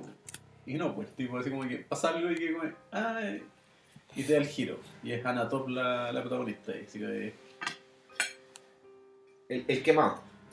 Sí. Bueno, se genera un, un- este pequeño equipo en que busca eh, solucionar este primer impasse, pero que después se ve enfrentado muchas, muchas, Eh, muchas, eh, eh. muchas, muchas el cosas. elemento importante es la vaca ahí en la Sí, historia. Jean. Jean es uno de los Sí. personajes principales. De hecho, es uno de los personajes principales. tiene- es que tiene su humor, la serie también tan... Bueno, pero empiezan a salir cosas medio guberna- gubernamentales, de Es que no de... Sí, no, pero por sí, eso, sí, pero sí. Es que sabes porque es que, eso es lo bueno, la serie eh, no es que tenga giros demasiado rebuscados que en algún momento tú decías, ah, como otro giro rebuscado, así como... Yo creo que se nota que esta serie los tipos la tenían claro cuando empezaron a dónde iban a llegar. Sí. Está- Una de las cosas que, que por seguirlo al ritmo gringo que nos pasó fue que eh, partió con muy buena audiencia y a medida que pasaban las temporadas la audiencia fue bajando. Por lo tanto, cada vez se hacía más tardía la, la confirmación de una nueva temporada. Da miedo. Sí. Y llegó la cuarta temporada en que la cuestión estuvo muy, muy en peligro porque la audiencia bajó demasiado. No, no vamos a dar ¿Cada un números porque estoy, estoy como Boric, ¿cachai? Sí. No, como mil millones de UF, Claro. ¿cachai? Y eh, los gallos cacharon que, que- que era más negro el panorama, por lo tanto hicieron un cierre muy, muy bueno de la cuarta temporada. Eh, y un capítulo, penúltimo, antepenúltimo, tiran un capítulo, No, pues fue la es de la tercera ese capítulo. no, de la cuarta. ¿Es de la cuarta? Sí. Se pegan un capítulo con una que- historia completamente distinta. No vamos a decir dónde, cuándo ni cómo, pero con un capítulo que te muestran de que los gallos tienen pensada la historia más allá del- de, de ese cierre.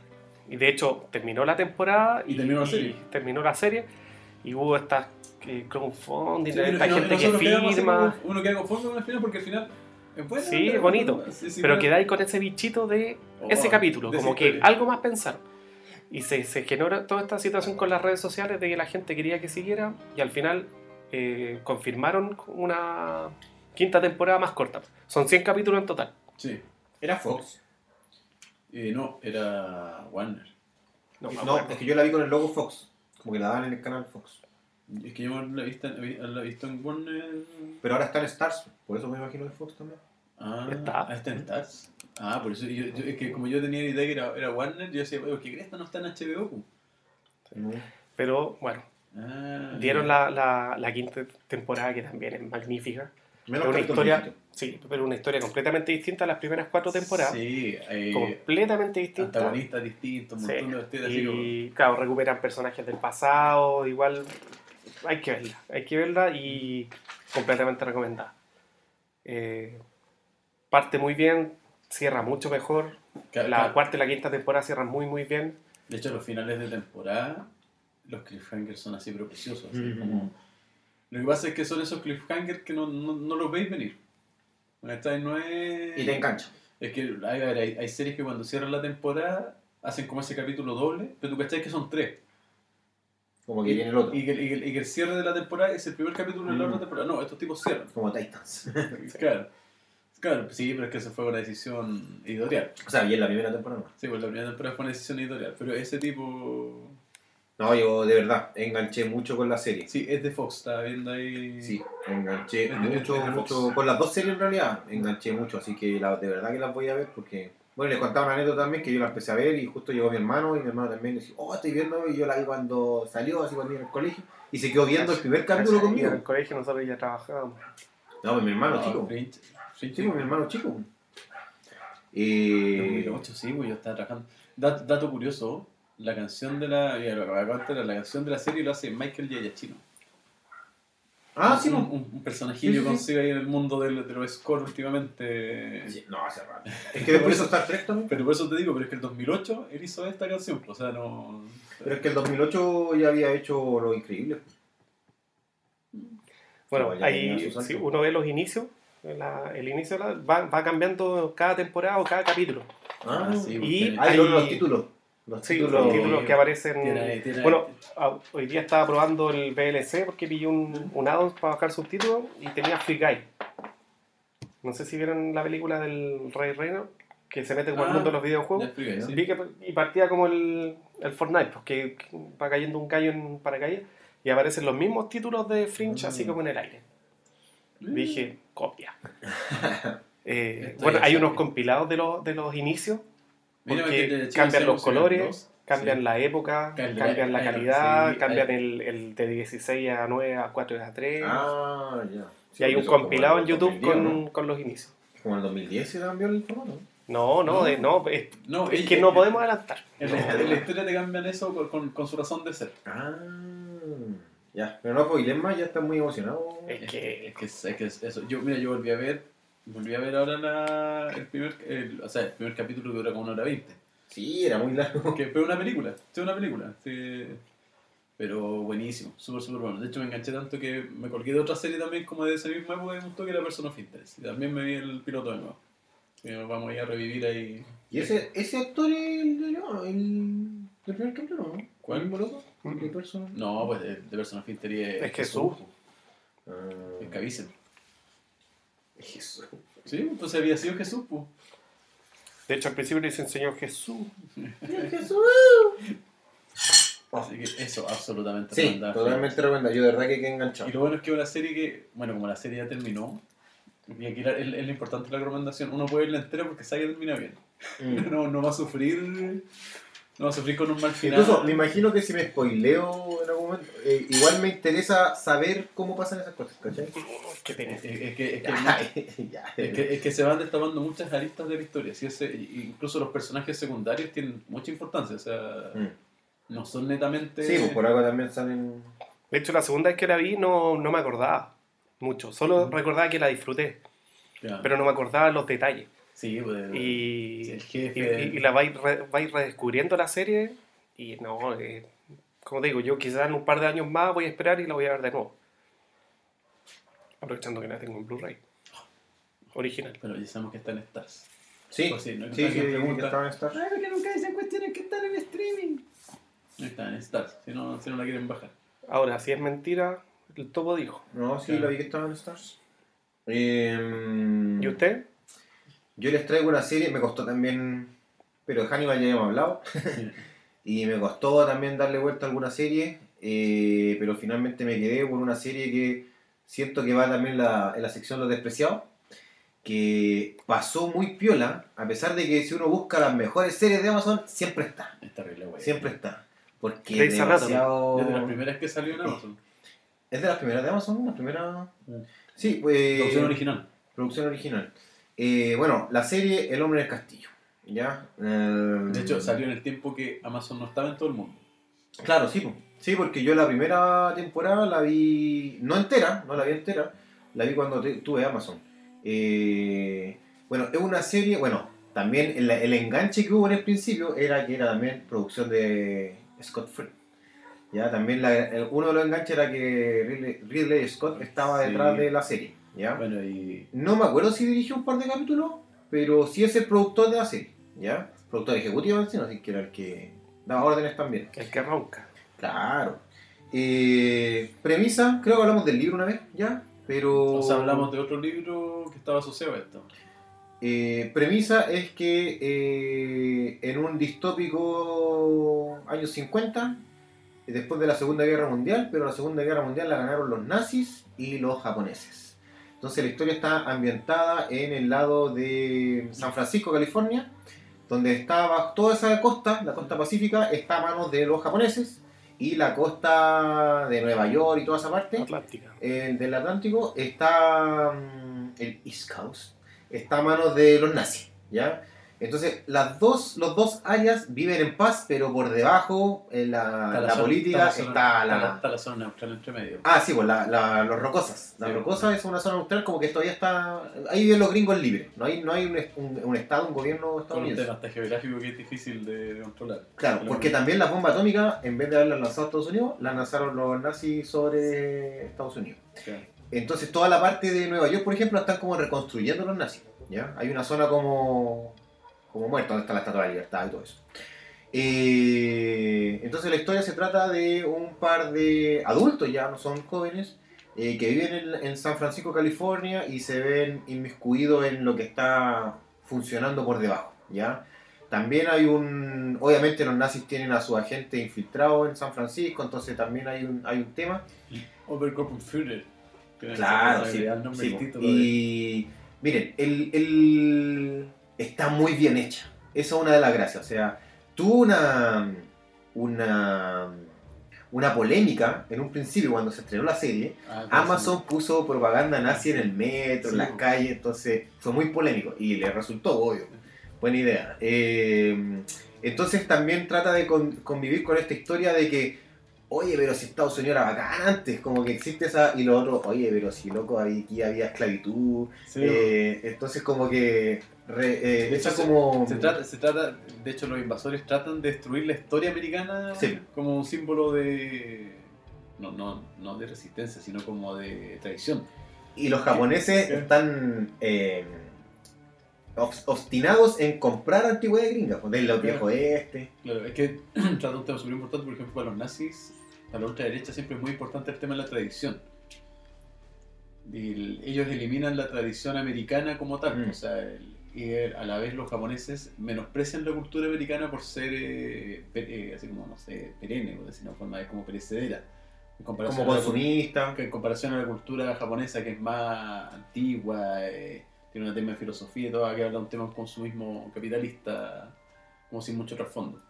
Eh, es genial cómo se hace ese cruce ahí de, de las dos culturas y de que de los gringos que quedan como los oprimidos en el fondo, pues ese, ese es el tema. pues. Claro, claro, hay un, hay un tema ahí como, como eso, pero también la otra gente como, oye, pero ¿qué onda, loco? Si ahora como que no hay delincuencia, así como, ¿qué te Claro. pasa? Así como, entonces también el tipo tiene este, esta como dualidad. Me decían los nazis son ultra tecnológicos, porque en el fondo Sí. los nazis invertían mucha plata en desarrollo Claro, los nazis están disparados en la carrera tecnológica. Eso Claro, es como, o sea, los tipos están y están dejando chicos a, los- a los japoneses. espacial, sí. Mm. Claro, entonces se trata de eso. Bueno, y la serie lleva el nombre El Hombre del Castillo porque, eh, al contrario del libro, eh, hay un libro que está prohibido. En cambio, en la serie es una película. Claro, Una película que está prohibida. ¿Y qué muestra esta película? Muestra como si los estadounidenses hubieran ganado la guerra. O sea, lo que en realidad nos pasó a nosotros. ¿ya? El, el soldado Ryan. eh.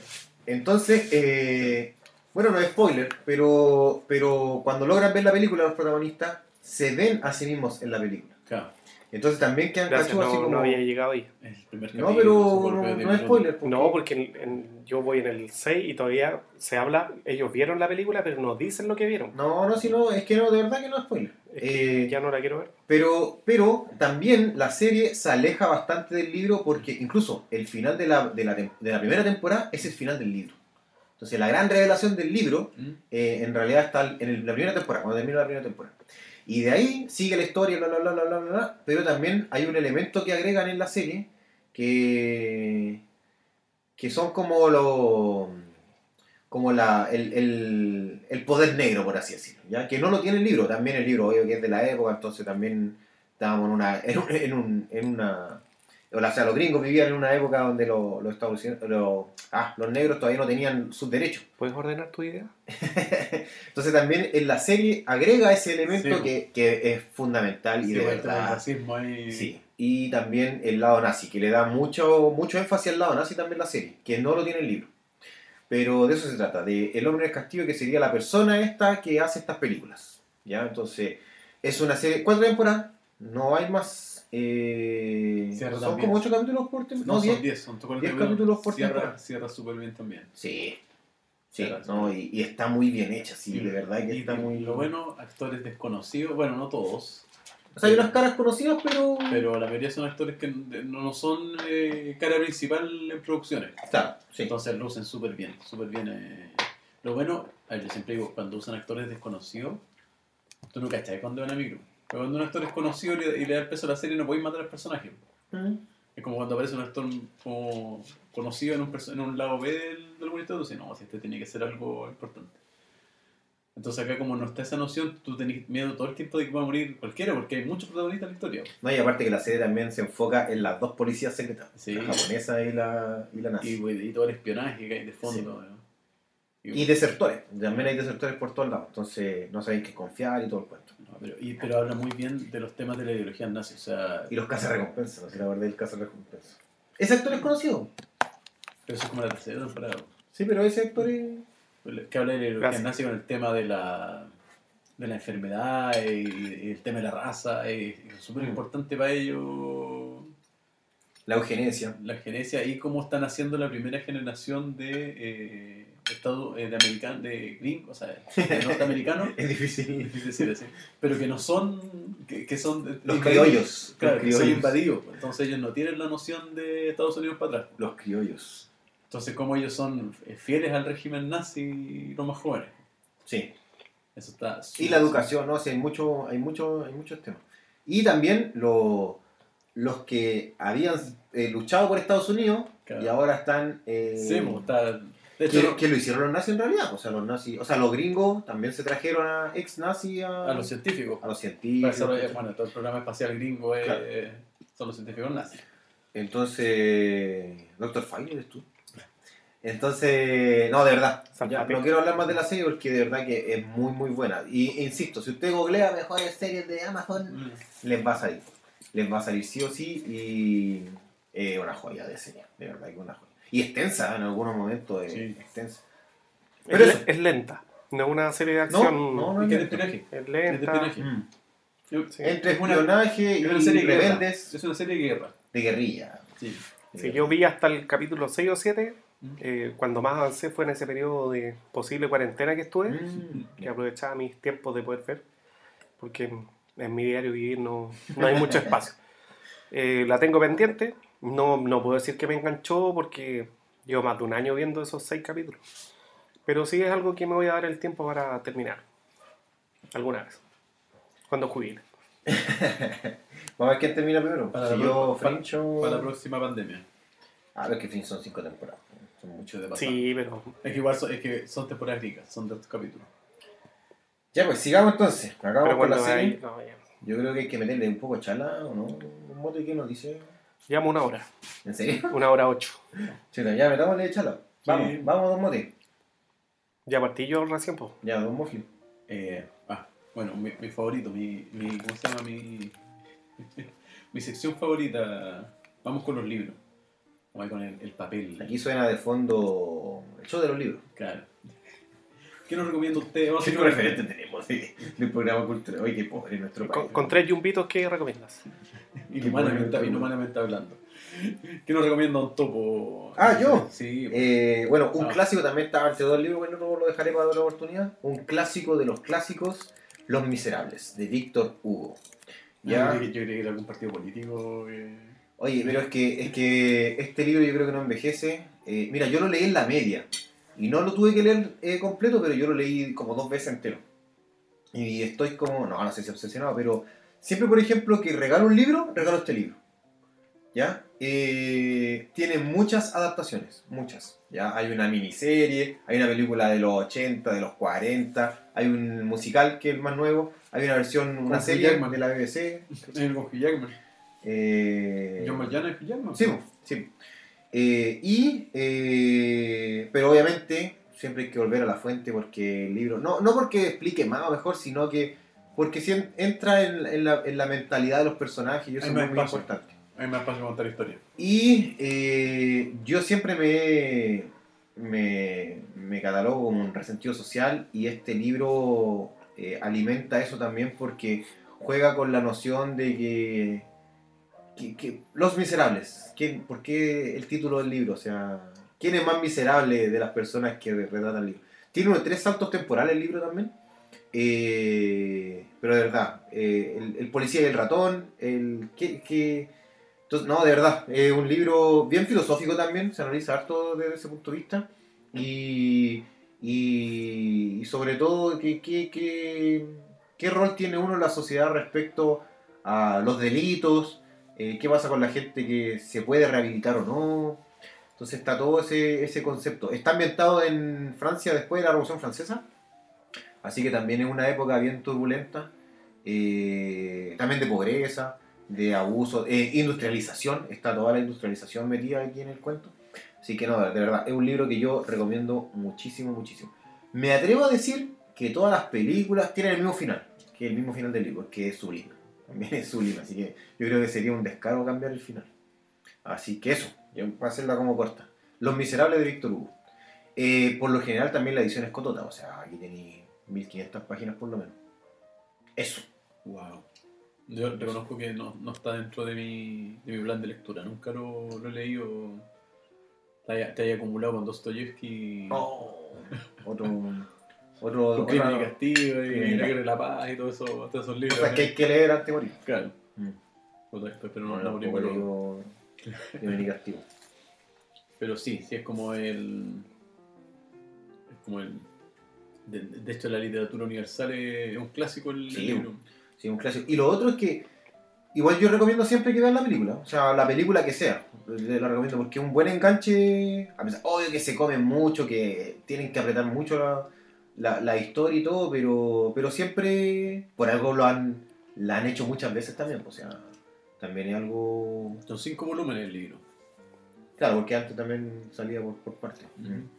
Eh, pero eso, ya, Los Miserables, Víctor Hugo. Me gustaron varios, varios discos de ellos. El de los dos gallos, bueno. Sí. Así es de la U. Yo no. ¿no? No, esos son los machucas. Ah, chuta. Ah, Sí. son las mismas, son las mismas. No la chuntaste. Casi. Casi. Don Moto, ¿usted qué, qué eligió ahí en.? Ya, mira, yo me fui por lo simple, ¿eh? porque igual yo creo que como, como elegir algo que te haya marcado personalmente eh, es difícil.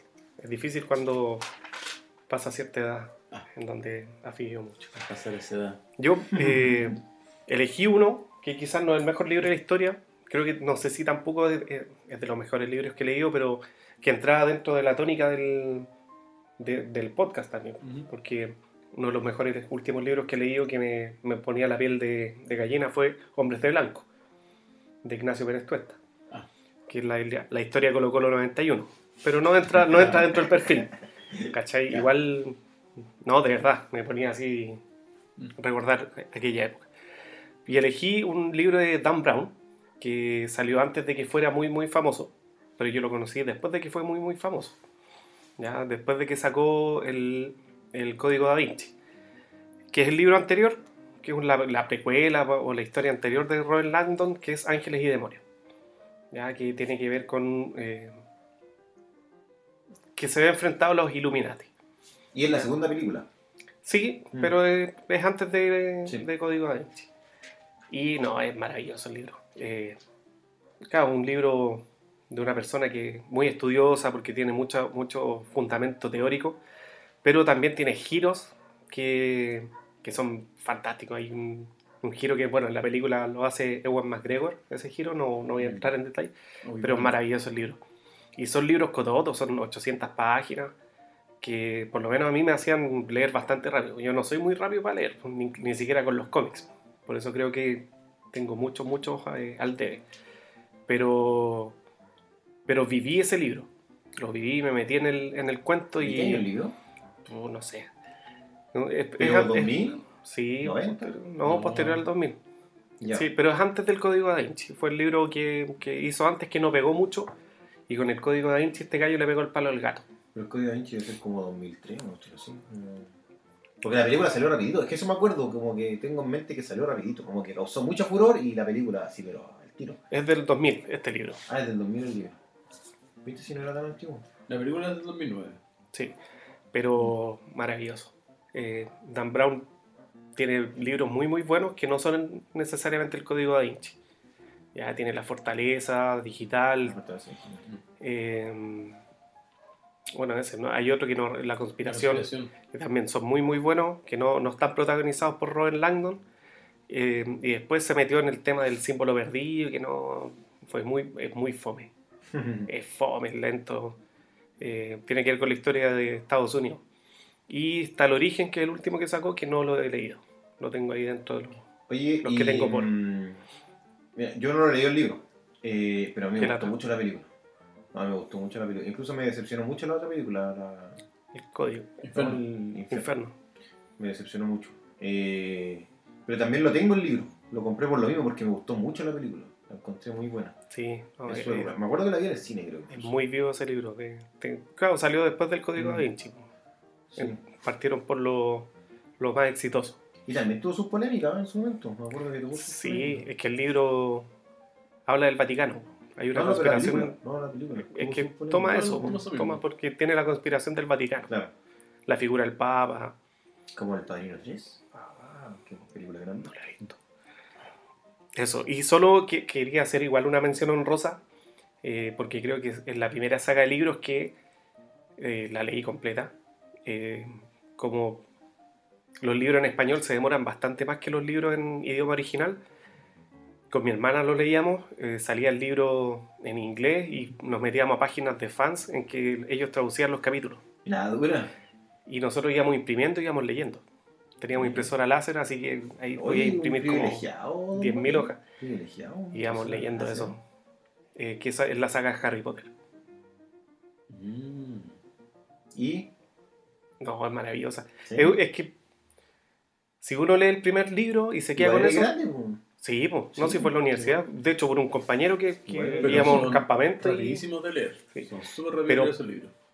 La idea es que lo leyeran, eh, yo creo que lo pensó ella, un, un niño que lo tomara un niño de 5, 6, 7 años y fuera leyendo la saga a medida que va saliendo y las historias van creciendo en edad. Mm. El primer libro es un libro súper infantil y los últimos son libros súper oscuros, son de adultos, Brujería. son temáticas. Es que no, no tiene que ver tanto, sino tiene Ah, que ver con el tema relacional, tiene que ver con el tema de las cosas que van vivenciando, que también me, me, me gustó mucho. Yo recuerdo ver una vez acá, acá mismo en esta misma casa. Un día vine a ver a un mote y tenía el, el tomo 1. Y lo agarré y empecé a leer así para cachar qué tanto. Y como en, de repente me cuenta que he leído 30 páginas. Así como en 10 minutos. Fue una semana, la verdad, que se quedó. El tiempo Windows. No, pero eran, son libros, eh, o sea, no los he leído. Bueno, Pero son libros, yo, o sea, yo con eso caché que eran libros muy fáciles de leer. O sea, son no fáciles de leer porque el lenguaje sea demasiado sencillo. Sino son libros fáciles de engancharse. Mm. Porque son súper dinámicos. No, y me imagino las películas igual. Yo nunca he visto Harry Potter ni he leído Harry Potter, pero nunca he dicho así, ah, de ser terrible mala. No, porque. Ah, no, tiene o sea, su. obviamente todas las adaptaciones tienen a sus, Cacho, los memes no. a sus- a sus detractores detrás de... El peluca y todo eso. Claro, Sí, no, Harry son-. Pero siempre hay detractores así, bueno, es que el- el- la película hace como mucho el libro, obvio. O sea, todos los que No, hemos leído libros y vemos adaptaciones sabemos que no alcanza el tiempo para contar todo. Sí. Todos los libros son mejores que, que, que la película de Harry Potter, salvo el 5. Que la película es mejor que el libro. ¿Sí? Sí, porque el libro es muy malo. ¿Cuál es 5 el prisionero? El que viene después de la 4. No, pues el... El príncipe mestizo. José Mestizo. Creo. Ni cacho para eso. Sí, porque después son la regla de la muerte. No me acuerdo. Sí, Pero que. el, el cuarto es el, el del... El del cáliz de fuego. el cáliz de fuego. Da- dato interesante porque eh, mi madre, mujer religiosa, tenía, participaba en una congregación religiosa y el cura a cargo era fanático de Harry Potter. Yo sé.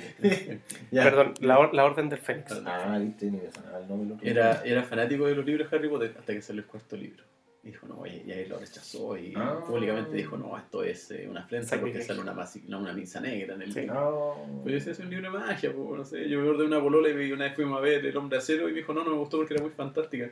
Yo, pero la wea parte en otro planeta, pues es un buen que llega a la Tierra. Así como que Wally tiene superpoderes, pues, así que ¿qué me esperáis?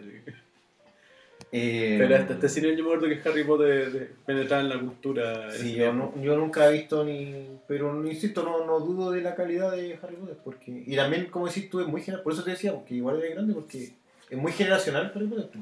Sí. ¿Mm? Sí, Sí. Estaba, yo creo que la calle lo pensó en eso también, porque lo leyeran niños pequeños y que fueran creciendo con el libro. Pero, pero o sea, yo creo que Peter se refiere a que es, es, es un libro contenido en una generación 2000, ¿cachai? O sea, Sí. no, no, es, no es un libro que ha trascendido época. Por ejemplo, no es que los niños de ahora lean a Harry Potter. Sí. Sí, sí. o sea, en los colegios lo hacen En leer. los colegios se Ah. Pero lo que Pero pasa no es que como aquí. un efecto masivo de como fue en su momento, así de venta, así de ese tiempo. O sea, hay una película en El Diablo Vista a la Moda que la mujer hacía y que así te entre conseguir el libro, no de Harry Potter. Lo que pasa es que, A eso me eh, refiero, como, como no, a diferencia no de, de- de libros que, que han sido más icónicos y que han marcado más, eh, el, el periodo en que salió el libro y salió la película fue ex- excesivamente Sí. largo. Aquí empezaron a hacer las películas y todavía no terminaba la saga Claro, del claro. libro. Claro, Claro, le entonces- podía leer el libro a saber lo que venía, ¿cachai? Claro. Claro. Entonces, eh, no sé, se aprovecharon del, del marketing y del boom del libro para hacer las películas y que obviamente No hoy, hoy día un cabro chico, niños de pantalla, entre leer el libro y ver la película en el celular, prefieren ver la película. Prefieren ver el video de YouTube donde te Oye, Claro, ¿y- resumen. ¿y, cuántos años fueron entre películas? ¿Un año?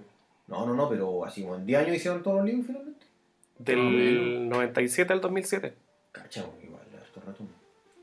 Harto rato. No, los primeros 10 años de Marvel. pues. No, pero igual para los... Bueno, sí, sí, pues, claro. Bueno, 10 años no es nada. Eh, En temas de saga, 10 años no es Mm. nada, son 7 películas. ¿no? Sí. Ya, Lo dejo- lo dejo ahí. Harry Potter. Eso, Harry Potter, eh, Ángel y Demonio y Hombres de Blanco. Vean, léalo. Hombre blanco, la vamos a tener ahí en el, para el gurú. Sí, el gurú sí. El tiritón de la muerte. El tiritón de la muerte me, me- Don Mofli, ¿qué nos trae usted? Hoy yo traigo.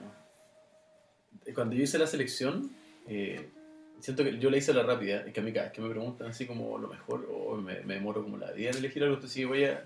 Me paré en la biblioteca y dije, ese. Ese. Y elegí un libro ahí, eh, también hay, hay mención honrosa también. Por ejemplo, este libro, este año leí un libro de cuentos de Graham Masterton, que es un escritor de terror con un tópico sexual así muy bien marcado. También lo pensé en, en recomendar, pero dije no, para otra. Ta- También está Cliff Barker ahí entre mi biblioteca como uno de los. Eh, Stephen King y Neil Gaiman, así como son autores así como de, de cabecera. Pero quise elegir ahí a un, a un cabrito joven, que solo tiene siete libros a su haber.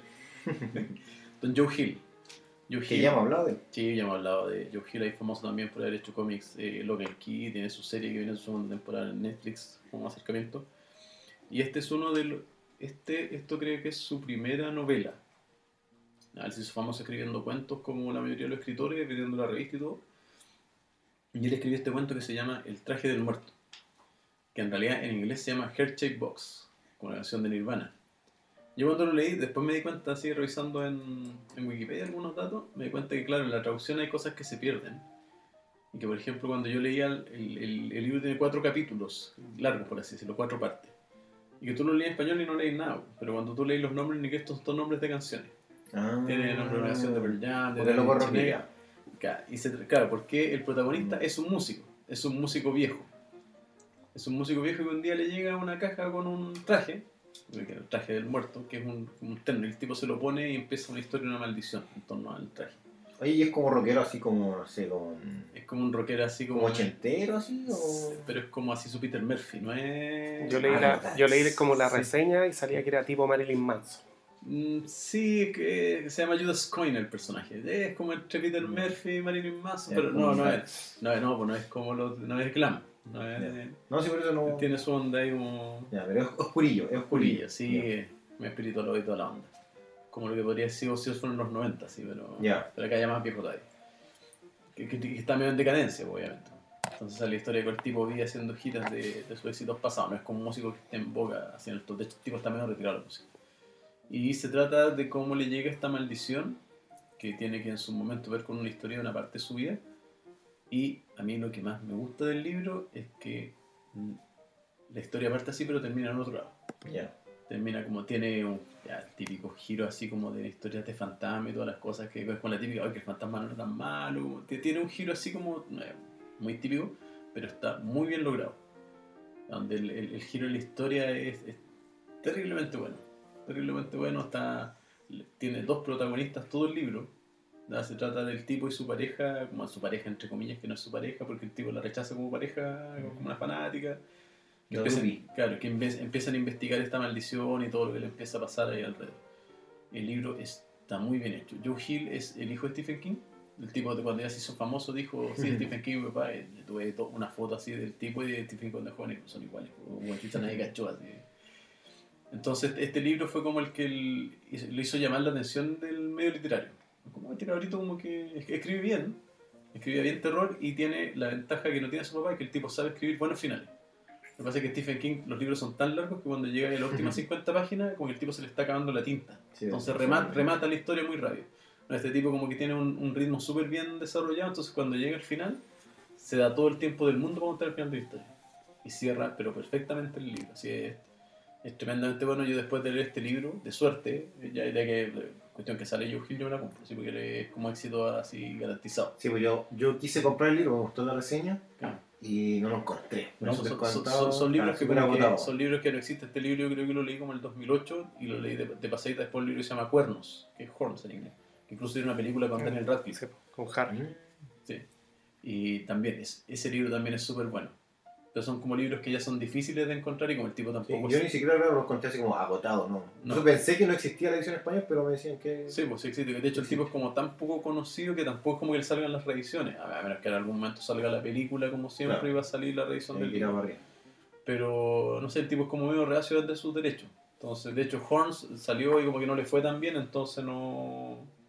No, no vio como un... bu- Y eso que estaba Daniel Radcliffe, recién salido Harry Potter metido en la película. Es como sea su primer papel adulto fuera de la historia. Sí, la serie Netflix agarra un poquito más. po. El Logan ¿Lo King. conté? Sí, yo creo que Logan King igual ya tiene varios años. Varios años, porque es un cómico, es como un poquito más popular que un libro. Pero como el tipo ahora está haciendo cosas para DC, está, o sea, escribió un cómic, y el tipo ha estado metido metido en la industria del cómic y ahora es como editor de cómics de una línea de terror en DC. También son súper buenas la historia. Pero eso yo recomiendo. Que ya hablamos. Sí, anteriormente. ya. Absolutamente recomendado. El traje del muerto, un libro súper dinámico. Si mal no recuerdo, tiene como 450 páginas. Ah, no es largo. No, no, es tan, no es tan largo, entonces súper leíble. Así. Ahora que se viene el verano, te necesitas ahí un, un libro para viajar ahí a la ¿A playa. la playita? A la playita, le das el traje del muerto, va, va a quedar pegado. Sí, esos son esos libros que uno se pega para encima. Llega un momento que no podéis parar de leer. Oye, lo, lo voy a buscar en otro lado y tampoco lo encontré. No, si no, no, no, no existe. Yo, yo recuerdo de ser de, lo- de las pocas copias que hay. Hay que vender la fotocopia. Oye, yo tengo un dato. Yo le traigo el dato. El, eh, da- el dato rosa. de que la, la adaptación ¿Mm? ya está escrito el guion. Y está en manos de Neil Jordan, que es el mismo director de The Crying Game. Uy, o sea, él tiene los derechos. La Warner tiene los derechos. Y él le escribió la película y le va a dirigir, pero está ahí en, en Pero pausa. Crying, Crying Game es de. ¿Cómo se llama? ¿Cómo se llama? Eh, William. No, no es William Defoe todo esto, ¿sí? No, el. El Danny Day-Lewis. Daniel Lewis. No, no, The Crying Game. No, No, de- no, no. no, No, de- no, no, no, el. Es actor británico. Jeremy Irons. No, no, sí, pero es conocido, pero no. No me acuerdo el nombre. No, no, pero no. no, no es Porque Crying Game es re vieja, pues entonces. ¿Del 92? ¿90? 92? Pero eso, así que él, él está. 1992. Stephen Rea. Ese, ah, sí. Ese está. Ya está escrito el guion, pero está en. Está Jordan. en, en, en stand-by. Sí. Eso. Sería interesante verlo. Es un libro ahí con. eh, tiene una carga emocional bien entretenida. ¿eh? Bueno, si usted tiene. Oyente, usted que tiene. Si tiene el dato ahí de la librería, por favor. No, yo creo que el librería es difícil encontrar. Son esos libros que uno se compró una vez de suerte y y ahora en valen. Su cuneta, no sé. Yo recuerdo en la universidad. Yo Hay que ir a juntaba- los Quillayes. Sí. Y en la universidad juntaba plata, me compraba los libros de King cuando salían. Y el otro día descubrí que esos libros que me costaban 16 lucas ahora valen como 80. Es una edición así como que no salieron más. Ah, estoy, estoy pensando lo solo mismo en esto. Así que eso, el traje del muerto. Eh, búsquelo por ahí en Kindle, bájese en PDF. Ah, sí, pues PDF estar ahí dando vueltas. El Sí. EPUB. El EPUB. El, el EPU. Ya, y vamos con otra sección. Ahora, No, de no. verdad, Nos saltamos una. de verdad pongámosle. No, estamos varios. Nos quedan tres. Ah, eh, no, Sí. pues aquí ya pongamos el acelerador máximo. Eh, bueno, también tenemos una- el- lo mejor en cómic. Eh, pero yo me salí un poco del- de lo que estamos diciendo y en realidad voy a recomendar un, un manga, ¿ya? Eh, que se llama Dororo, del gran Osamu Tezuka, que sería como el Walt Disney japonés, ya es como el típico que dicen, el Walt Disney japonés. Astro Boy, ¿El, Walt- el Walt Disney, el mismo Walt Disney que conocí en el colegio o...? ¿qué? No, supiera. No, ¿Ustedes nunca hicieron un Walt Disney? No. No sé. Oh, Morante. ¿eh? sí. Es que está pensando en Walt Disney, japonés, Eh, chino, con no sé, ¿qué Lo que pasa? es que nosotros estamos, somos más sensibles ahora. Ah, sí, sé No, verdad, no conozco la verdad, después nos explica entonces. porque no- no Después te buscar un Walt Disney. Eh, bueno, pero Dororo, oh, Dororo se trata de. eh, está ambientado en la época de cuando Japón todavía estaba dividido en muchos reinos, que todos estaban en guerra antes de se unificara en un solo shogun eh, y que volviera el poder al, al emperador. Entonces, todos estos reinos están en pelea y uno de estos señores feudales japoneses, un daimo, ¿qué hace? Eh, le ofrece a, a los demonios japoneses, que son serían como las mitos y leyendas de acá, pero los, los- los demonios de Japón, que Al sacrifica, claro, sacrifica a su hijo a cambio de que él tenga todo el poder. Entonces los monstruos toman este, este niño recién nacido, le quita, y cada, cada demonio le quita una parte a este cuerpo. Y eh, finalmente no matan a la guagua y la tiran como al río, ¿cachai? Y la recoge un caballero que le pone prótesis. Y eh, este niño nació como sin nada. Entonces este niño creció obviamente y eh, se, tiene, se trata de vengar de estos 48 que encima lo persiguen porque no han terminado la maldición. Y él tiene que ir derrotando a estos 48 demonios para recuperar cada una de sus partes. Entonces, no sé, mata a un demonio y recupera un brazo. Entonces, no quiero tampoco entrar en muchos detalles. Y en esta aventurilla conoce a Dororo, que sería un, un pequeñín que anda dando vueltas, que en realidad es como un ladrón. Así Oye, como chiquito. Esto yo, lo- esto yo lo he leído, ¿no? Claro, claro, el, El- vagabundo. El, el, cabro chico como que se, se ha visto... Sí, bueno. Disney, Disney eres tú. Una cosa, una cosa es Y que vivieron felices para siempre. está ambientada en el Japón antiguo y uno tiene esta como típica idea de los samuráis, el honor, y no, el manga es como que los samuráis son la peor basura. Entonces los locos andan en- al pillaje, violando, eh, al saqueo. Entonces la gente en realidad de los pueblos es como que odia a los samuráis. ¿ya? Y por otro lado entonces está esta, esta, esta pelea y eh, no quiero entrar en muchos detalles, pero es un clásico ya. Tiene una versión de anime de 24 capítulos, algo así, eh, blanco y negro, el del año 60, el 69. Y tiene un remake que se estrenó en 2019 y está en Amazon. Así que lo pueden ver en Amazon, que también son como 23 capítulos. También el problema del manga es que el manga terminó abruptamente. ¿ya? Entonces, ahora en el anime del 2019 le trataron de dar como un final un poco de cierre. ¿ya? Eh, el manga tiene como 800 páginas, lo tengo ahí en mi colección. Eh, pero es muy entretenido también, muy entretenido, muy fácil de digerir. Y también es entretenido esto que el tipo va. Porque tiene que ver, claro, con la mitología japonesa, donde va viendo como demonios que en realidad, como que uno lo ha visto quizá en otras cosas. Eh, como hasta la llorona anda por ahí, entonces de verdad que es como bien, bien entretenido eso. Y es como súper adulto, a pesar de que el dibujo es como súper infantil. En realidad, la temática, o sea, aquí el, el manga es súper gore. La serie, sobre todo la serie del 2019, es súper sangrienta, ¿cachai? O sea, le sacan los órganos al cabro chico y, hay, un reemplazo entre medio, medio mágico. Algo estuve leyendo ahí de la, de la historia. Sí, no, sí. No, es que también de verdad que es que no quiero spoilear mucho, pero. O sea, no quiero spoilear en realidad. Porque ahí también hay una gran revelación ahí entre medio. Pero. Ah, y esta estética del personaje que es Hyakamaru, en- Hyakimaru en realidad, que es el personaje que tiene las dos. Mira, tiene las dos manos. Como no tiene manos, en cada mano tiene una espada, po. Imagínate, o sea, es como el. El. el ah, ¿cómo se llama este en el cómic de. Ah, Calvarino, Calvarino, Calvarino. Ah. Entonces, eh, tiene toda esta mitología japonesa por un lado y no, de verdad que es como bien gore y, y no es para nada infantil. Entonces, a pesar de que el dibujo se ve infantil y Osamu Tezuka hacía cosas, incluso a este se lo cortaron, o sea, no siguió. Y nunca lo retomó, nunca. Ah, pero no fue porque falleció ni. No, no, así como que ya no va más, no. Pues no sé si cachas, pero el manga sale así como en, en revistas mensuales. Entonces, ya no, ya no va más este, ya hasta ahí no llegó. Entonces, por eso les digo, el, el manga, o sea, el, el anime del 2019, que está en Amazon, eh, sí tiene un final. Sí tiene un final. Así que. Los cuatro finales de Doro es- explicados.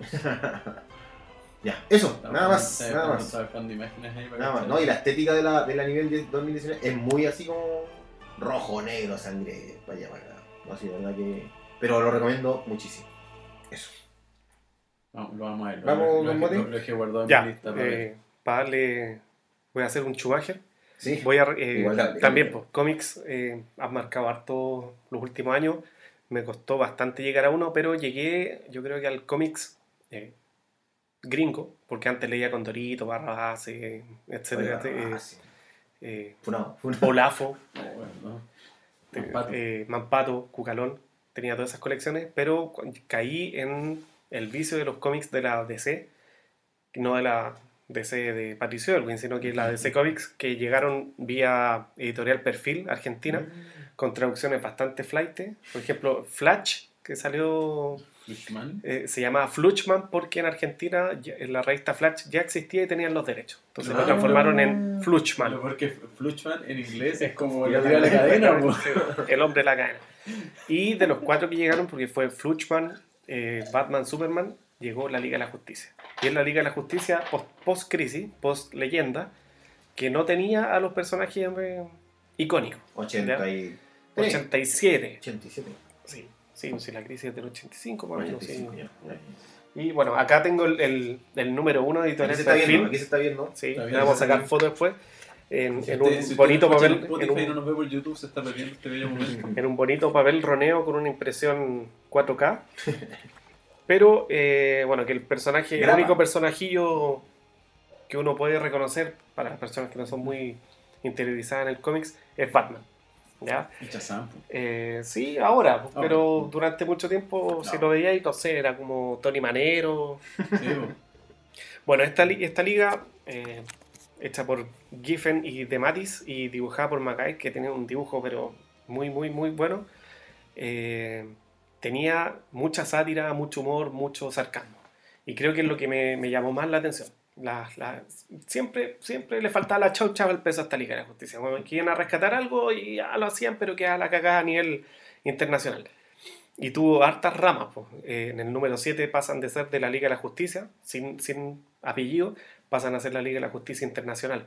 Como para diferenciarlo igual. O sea, como porque crece en escala. Sí. ¿cachai? Y pasan de ser solo de Estados Unidos a, a una escala mayor. De hecho, meten un Rocket Reed, que, son los superhéroes rusos, que es como el Iron Man ruso. El, el equipo de, de los robotizados de los rusos. Claro. Oye, y no está Superman. También No, Superman no aparece. Bueno, de esta Porque liga, es esta liga sí, apareció Superman, y, o estaba Superman cuando, en el periodo de la muerte de Superman. Hay Ah, un número de 90. la Liga de la Justicia, Mm, ¿cachai? 90. Eh, hasta- sí. Eh, no, y la encontré magnífica. Tiene, tiene escenas cuando Batman le pone su chachazo a Will Garner, que era el. No, no era Hal Jordan, po, ¿cachai? Sino que era un, un- Una un linterna verde. verde como super B. Ah. Eh, y personajes que están en el primer número, que en el primer número renuncian a la liga y se van porque dicen, no, esta usted no. Es muy mala. Sí, en el número 2 o 3, Chazam dice, no, sabes que no puedo estar acá, chao, ¿cachai? El, eh, que va a aparecer ahora en la película del, de Black Adam, El Destino, Ah, también, pues no, yo me voy. ¿Cachai? Muchos personajes tuvo un recambio bastante grande. Pero eh, Doctor Fate. para mí la pareja Ah, sí, icónica perfecto, que, que para siempre mar- marcó y que ojalá retornara es Booster Gould y Blue Beetle, que es la pareja humorística de, de la serie. Blue Beetle que nunca ha sido reiniciado con este. Sí, pues, con ese este tono. personaje. Bueno, no, con este personaje, porque siempre ha sido el. ¿Cómo se llama? El latino- Reyes. Reyes. Pero está Deadcore, pero no como Pero no Blue como Beetle. Blue Beetle. Y eh, bueno, Mr. Miracle, que también lo recomendamos, una versión más adulta que salió posteriormente. Un, un- cómics, no sé, hay que leer por lo menos hasta el 40 o 50, que, que es eh, como el arco largo que hizo Giffen y el Magai, que volvieron para cerrar con una, un, un arco largo que se llama Ruptura, que ahí cerró la Liga de la Justicia Europa, la, la América, y ya. volvieron a juntar. Eh, maravilloso. Eh, claro, lo más probable es que si hoy día, el 2020, leemos estos chistes del ochenta y tanto, no nos vamos a reír, no nos vamos a encontrar chistosos. Pero fue ¿Pero una. fue- humor negro? no, no, No, es como bien infantil, es así como bien. Sí. Pero. Es para la talla. para la Sí, talla. sí, es chistoso. Pero así. lo, lo importante fue eso, que sacaron al, el cómic de superhéroes de toda esa seriedad que tenía, no sé, Frank Miller, en La- esa la- época la Alan Moore, ¿cachai? Y lo llevaron a una- un, un tema que también era un relajo. Eh, era entretenido llegar a leerlo porque uno sabía que al- algo del cómics de ese número te iba a hacer reír. No, no está la gran amenaza intergaláctica. O sea, no, y la amenaza intergalácticas que hay, que era el, el Room con el no sé cuánto, son chistosos también, pues son, Ujú. son como personajes que no, no, le han, no han ganado ninguna parte del universo y vienen a la Tierra a ver si pueden hacer algo. es, como, es como lo que hoy día, es que es lo que, como lo que hoy día sería así como Teen Titan Go, ¿sabes? Como, Ah, ya. como en un sentido, pero mucho más de los 80, ¿no? De, Claro, y, y solo, no, lo, no voy a entrar en detalles, pero solo si usted tiene la oportunidad de leerlo, ese se hizo un crowdfunding en, en España ahora, tenía que Ya. juntar como 30.000 euros, 300.000 euros, y lo hicieron en dos días. Iban a sacar un omnibus de The Question. no, ¿ya? De, del año también ochenta y tanto. Y The Question es eh, personaje de una editorial que compró la DC Comics y que no se lo prestaron a eh, Alan Moore para hacer eh, Watchmen y que terminó este personaje se terminó transformando en Rocha. Ah. Como le dijeron, no, no puedes ocupar esos personajes, tuvo que crear eh, todos los personajes. Y, De hecho, Beetle es Ulma. Sí. Eh, Ah, el Capitán Manhattan es el Capitán Atom. Ah, no. Sí. ¿Cachai? Bueno, El Black Canary es Silver Spectre. Mira. así que de cuestión, eh, lo pilla en internet. Lamentablemente solo está la- el escaneo de la editorial 5, que es la edit- editorial española, con la misma calidad que eso. Por lo tanto, Pero se hay puede, que, pero hay- está. sí, hay que esperar para el próximo año. En abril sale un omnibus en español. Mira, ven ahí para esperarlo. Han salido algunos ahí, como las vidas de Big Sage, que no es el mismo puesto que es ahora René Montoya tampoco.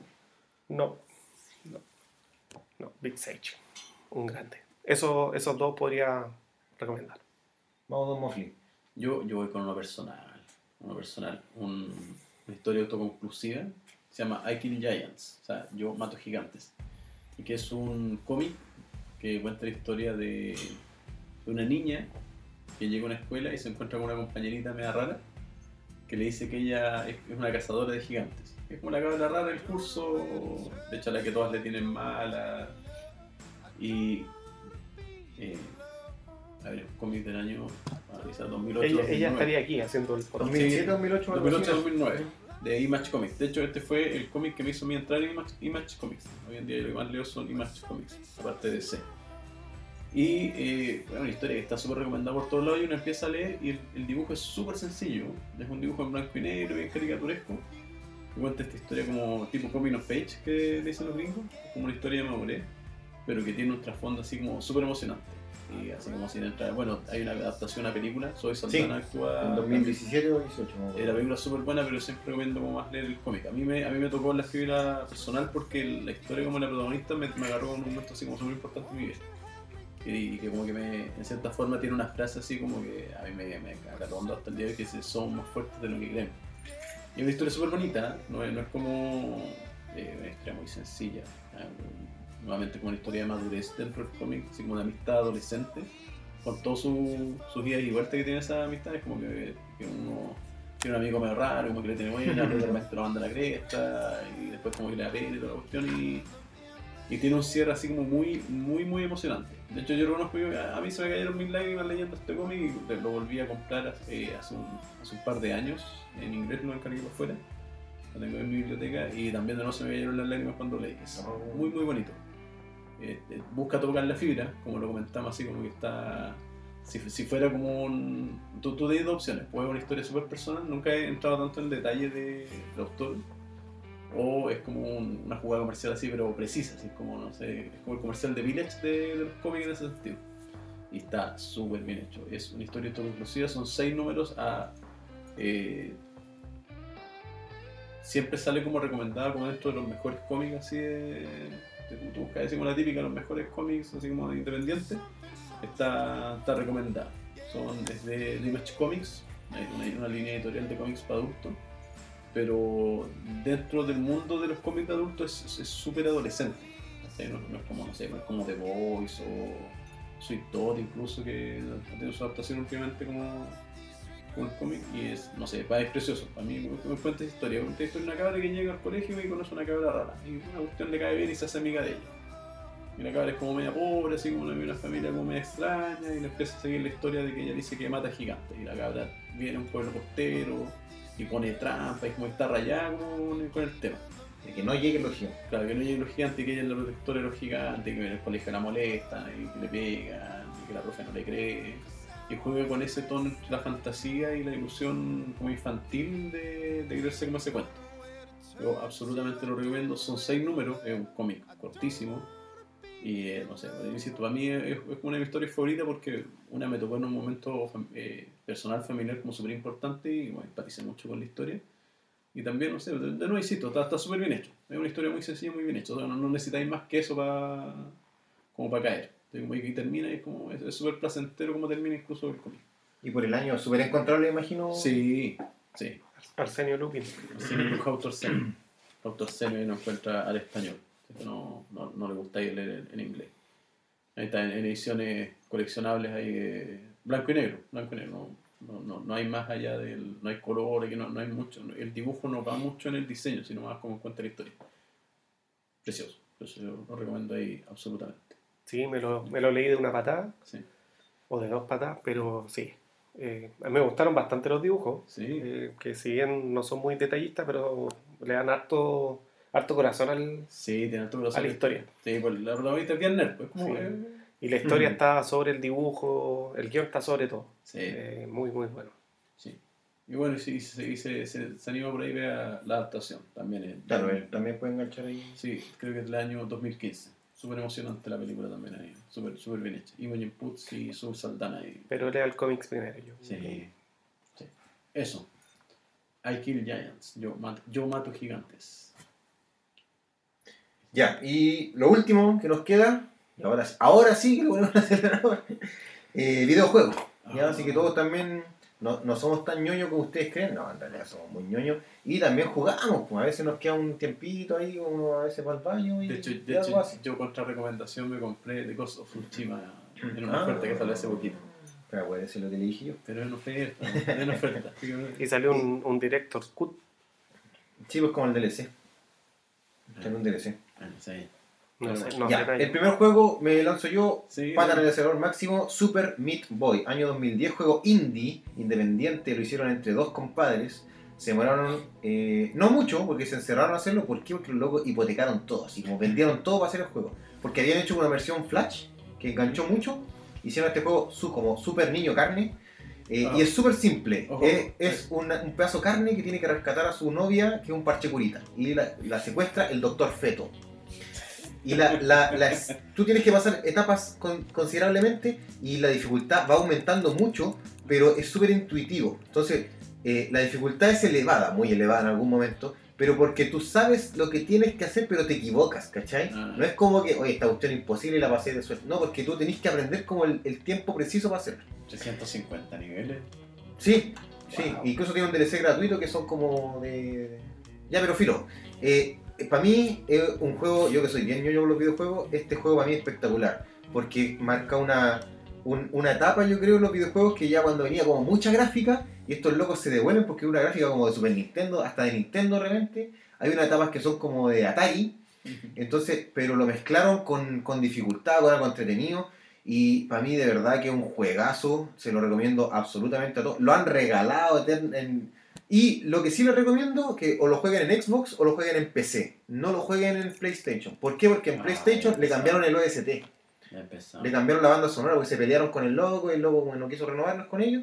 Y la banda sonora eh, no es mala, la, la de PlayStation, pero no tiene la misma, la misma lógica que el otro. Y de verdad, un juegazo. O sea, para empezar, tú eres un pedazo de carne. Oye, ¿Qué te mata? Te mata el fuego, te mata la sal, te mata la sierra.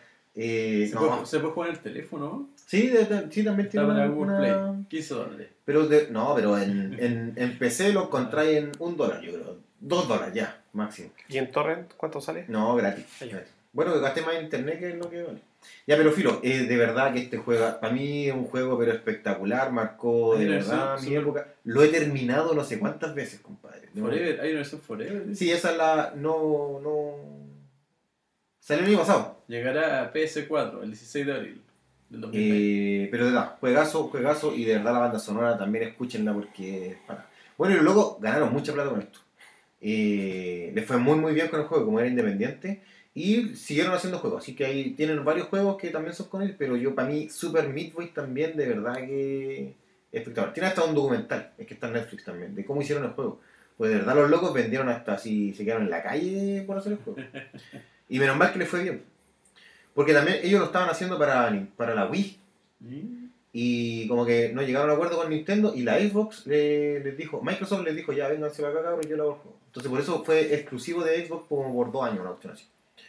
Eso, ya, no me quiero alargar más, pero Super Meat Boy, juegazo. Juegazo, juegazo, juegazo, para todas las generaciones. De plataforma, Oye, de oye, etapa. y el otro, lo voy a poner ahí después en las redes sociales. Hay como uno, hay como unos videos en YouTube, así como niños jugando Super Meat Boy. Ah, pero ese como niño jugando Cuphead, pues, así como. Sí, que- sí, eh, Sí, es como... Y viene también de, de esa, toda esa época... Sí, o pero sea, Shovel Knight está cachando que es como el todos, todos, claro, todos salieron de que como una dificultad, pero de aprendizaje. Ya, Bueno, eso, no quiero más. Don Mote. Ya. Yo me voy a mandar un show. Voy a hacer un cambiazo. ¡Oh! Sí, ya había, ya había tirado. voy a espera, espera. Ya. Voy a borrar todo lo que... Sí. Tengo dos páginas de... No, no importa. Ya había, había tirado la última vez. trilogía de Sí, pues, Raider. acuerdo. No, había- nunca lo había recomendado. ¿No hay, no hay No, tirado esa? no. Pero eh, quise volver a mis orígenes Ya. y me acordé de mi época cuando íbamos a Ventana o a Orcón Ah, sé, y, y sí. uno sacaba la- la- sé, la- las- los- te dan los 100 pesos para ir a comprar fichas. Siempre. Oye, Y- ve, ve que un privilegio. Aquí un cueva 50 y con eso va todo. Sí, pues yo tenía que ir a... Yo veía como el otro niño jugaban, o, aprendía ya a apagar la máquina hasta que me daba vida infinita gratis en el long running. Bueno, la cosa es que es un juego que me pegó y hasta el día de hoy yo me he comprado o me compré una Blackberry, no, no, no me acuerdo cómo se llaman estas cajitas, Raspberry, Raspberry. Raspberry con, Ah, con ah. mi panel y es el juego que, que pongo, que es el Doble, doble Dragon. Es un clasicazo. eh, no sabíamos todos los trucos. ¿cachai? Sí, Había un truco sí. cuando tú Es verdad, cuando peleáis, lo- peleáis no peleáis pegan. no pegan. Claro, hay un, un lugar en que te ponía a pegar codazo y bueno, es Billy, Billy y Jimmy que tienen que ir a rescatar a su a la novia de uno de ellos pues, que se la llevaron en un mundo post apocalíptico también. ¿ya? Doble Dragon. Eh, había una escena en que te parabas en un lugar y tenías que empezar a pegar y matabas a todos. O Oye, y que tiene una, una pantalla final que igual es como. es cuática. Es cuática, Sí. porque- De hecho en el emulador se pega al final porque salen tantos enemigos que, que se Había un, un lugar que te parabas y tenías que terminar la escena y te parabas arriba de un ascensor antes de que bajara. Y lo- cuando empezaba a bajar, los dos jugadores teníamos que bajar la palanca y quedabas invisible durante un rato. Bueno, es un juego que lo jugué miles, miles de veces, miles de veces lo jugué en la playa y después cada vez que pude, cuando salió el, cuando uno conoció el mame, Mm. eh, el, el bueno sí, pues, no el, el del, ¿ya? ¿Aló? Por el de, eh, también pues el juego que, que yo siempre descargaba, el Montezuma y ese, pero quiero dejar al Doble Dragon ahí como uno de los juegos icónicos de toda la vida. El Tomb Raider son excelentes, historia, todo, pero me quedo con ese como, porque marca una época Sí, de los y un- y videojuegos. un tipo de juego también que, que era este de avanzar y pegar. Dragon Ninja. up. Eh, cara de dinosaurio. Claro, Son- Sunset Rider, todo que Claro, Pues avanzar. de- Green Beret, Sí, pues no. O la misma tortuga niña que le dieron como caja esa Sí, pues, ah, pero hay, hay juego. Sí. sí. Doble Dragon que tuvo un juego de pelea, el número 4. Sí, también, de- también tiene. No, y tiene. Hay un remake que es súper bueno. Doble Dragon Neon. No sé si lo caché. Sí, pero he jugado el 1, el 2, el 3, El que en el 3 dibujante podías ir tomarte, engancharte con tu compañero y hacer pues, una, una Te vuelta van a a lo- mandar otro, pero te lo van a mandar por, por internet. No, Te lo van a Ya, pero eso, lamento el cambio, pero, No, está bueno. pero creo, que, creo que era lo más significativo que el... al tiro, bueno, eh, a la basura todo esto que traía de. Sí, sí, será. Sí. Bueno, pero para mí para acotar, pues tenía como para una hora para hablar de Tomb Raider. Yo, yo voy a tirar con un, un desconocido. Un desconocido de eh, PlayStation. Compré un PlayStation, yo muerto en el año 2008, cuando recién estaba trabajando. ¿También va a O sea, cambio? perdón, no, PlayStation, perdón, un Xbox. Ah, Un Xbox. Un juego, y, y lamentablemente un juego que no ha sido reeditado ni nada, y es solamente de Xbox. No, pues se equivoca porque ahora salió. ¿Salió? ¿Pero Sí. para Xbox? ¿O salió No, para para todo. Ah, voy a, Salió como el 6 de octubre. voy a llegar a la casa a bajarlo. No sabía, lo No, remasterizaron no y salió para todo. No sabía. Un, un juego que es maravilloso para mí.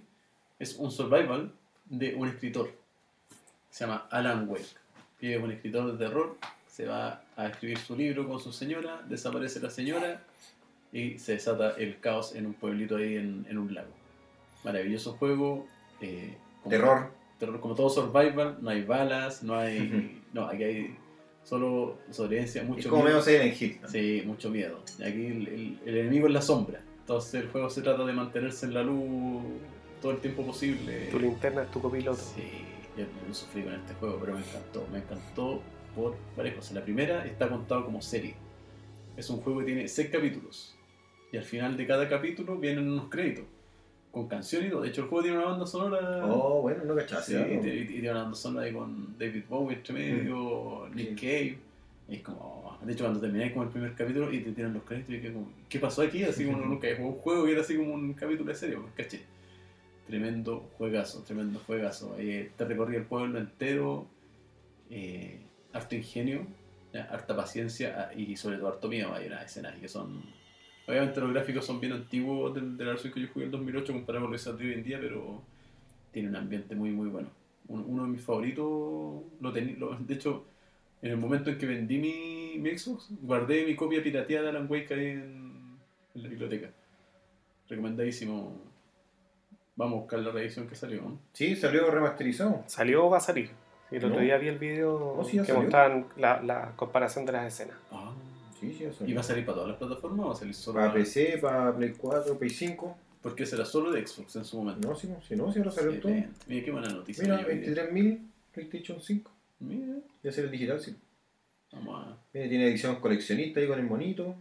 Mira, Mira, vamos a. mira para que le conté para trasladar a- Ah, la verdad, El cuarto Oye, 10% yo es un juego, Alan Wake es un juego que lo tengo muy pendiente porque no sé si está en el Game Pass, pero pero es un juego que siempre lo he tenido pendiente, siempre, siempre, pero pero siempre ha sido muy bien recomendado. Sí. Así que me alegro también que haya salido para todo porque es un juego que de verdad Remastered, descarga y cómpralo. Epic Sí. Game Store.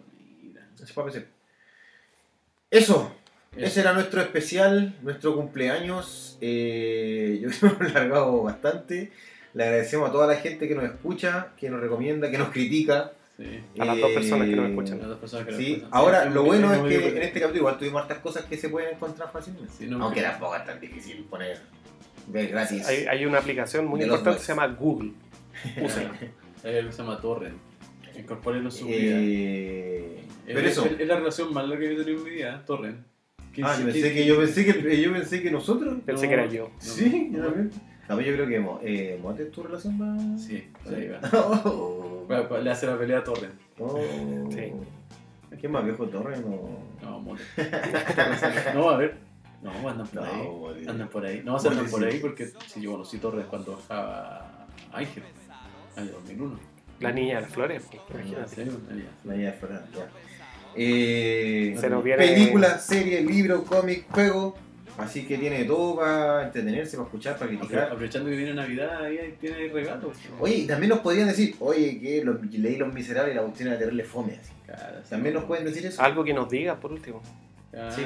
Censuren, nos Más callen. allá de decirnos, no sé. Se burlan de Frente Amplio y del grupo de Sí. Google, así como lo que siempre nos reclaman. Sí. La moral distraída no es mala. Mm, Sí, No es. Ya. No es nomás. Pero eso, eh, gracias por nuestro aniversario. Volveremos con nuevas secciones. Tenemos una reunión de pauta ahí pendiente. Vamos a darle un giro al, al programa también. Vamos a hacer un retiro espiritual. Claro. Eh, así que también aceptamos recomendaciones. También. también Sí. Si Bueno. les gustó, si les gustó el formato late, si les gustó el Claro, mundo abierto, si les gustó la Claro. temática. Vamos allá. Ay, o, ay, o por país, o por continente, por. lo que sí, yo, hay, Sí. hay, hay secciones nuevas que lo que se les puede ocurrir ahí. Sí. Si quieren, quieren un especial de cine en Nepal. Claro. También, sí, también. Eh, Y ojalá, ojalá en la segunda temporada no, nos desvaneen. Ah, Corea del Norte, Ahí, Siria, O, que alguna, alguna picana invita a comer, hacemos publicidad. y- Oye, sí, pues ya. Sí, Somos, somos influencers, nos lo- escuchan 30 ah, personas. Los cada 18 capítulo. Malay nos, nos, nos dan la grasa de en cuando, Sí. pero, pero todavía no llegan en una cajita para acá, pues, así que.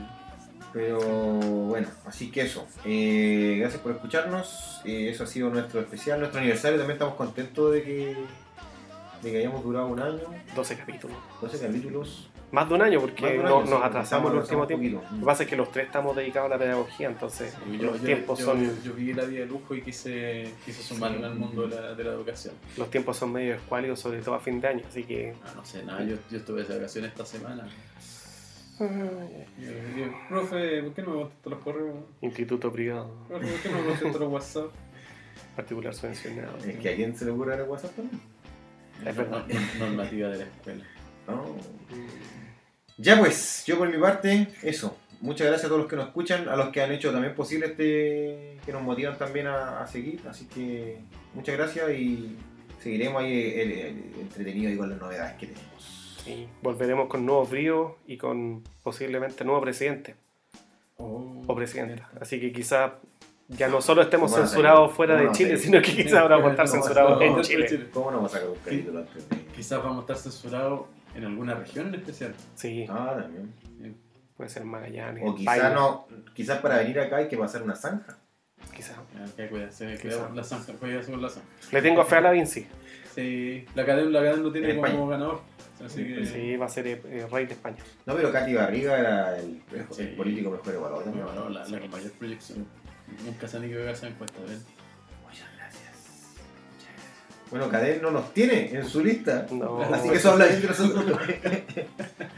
puede que seamos número uno. Muchas gracias. Muchas gracias. Adiós. Ya pues, cuídense mucho.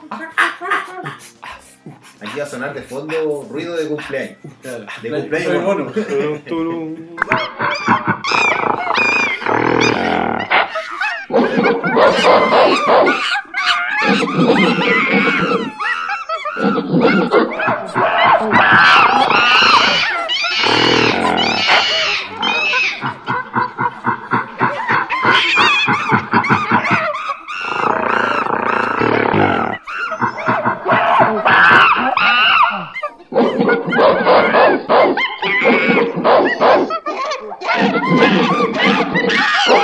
Oh, Oh, wow.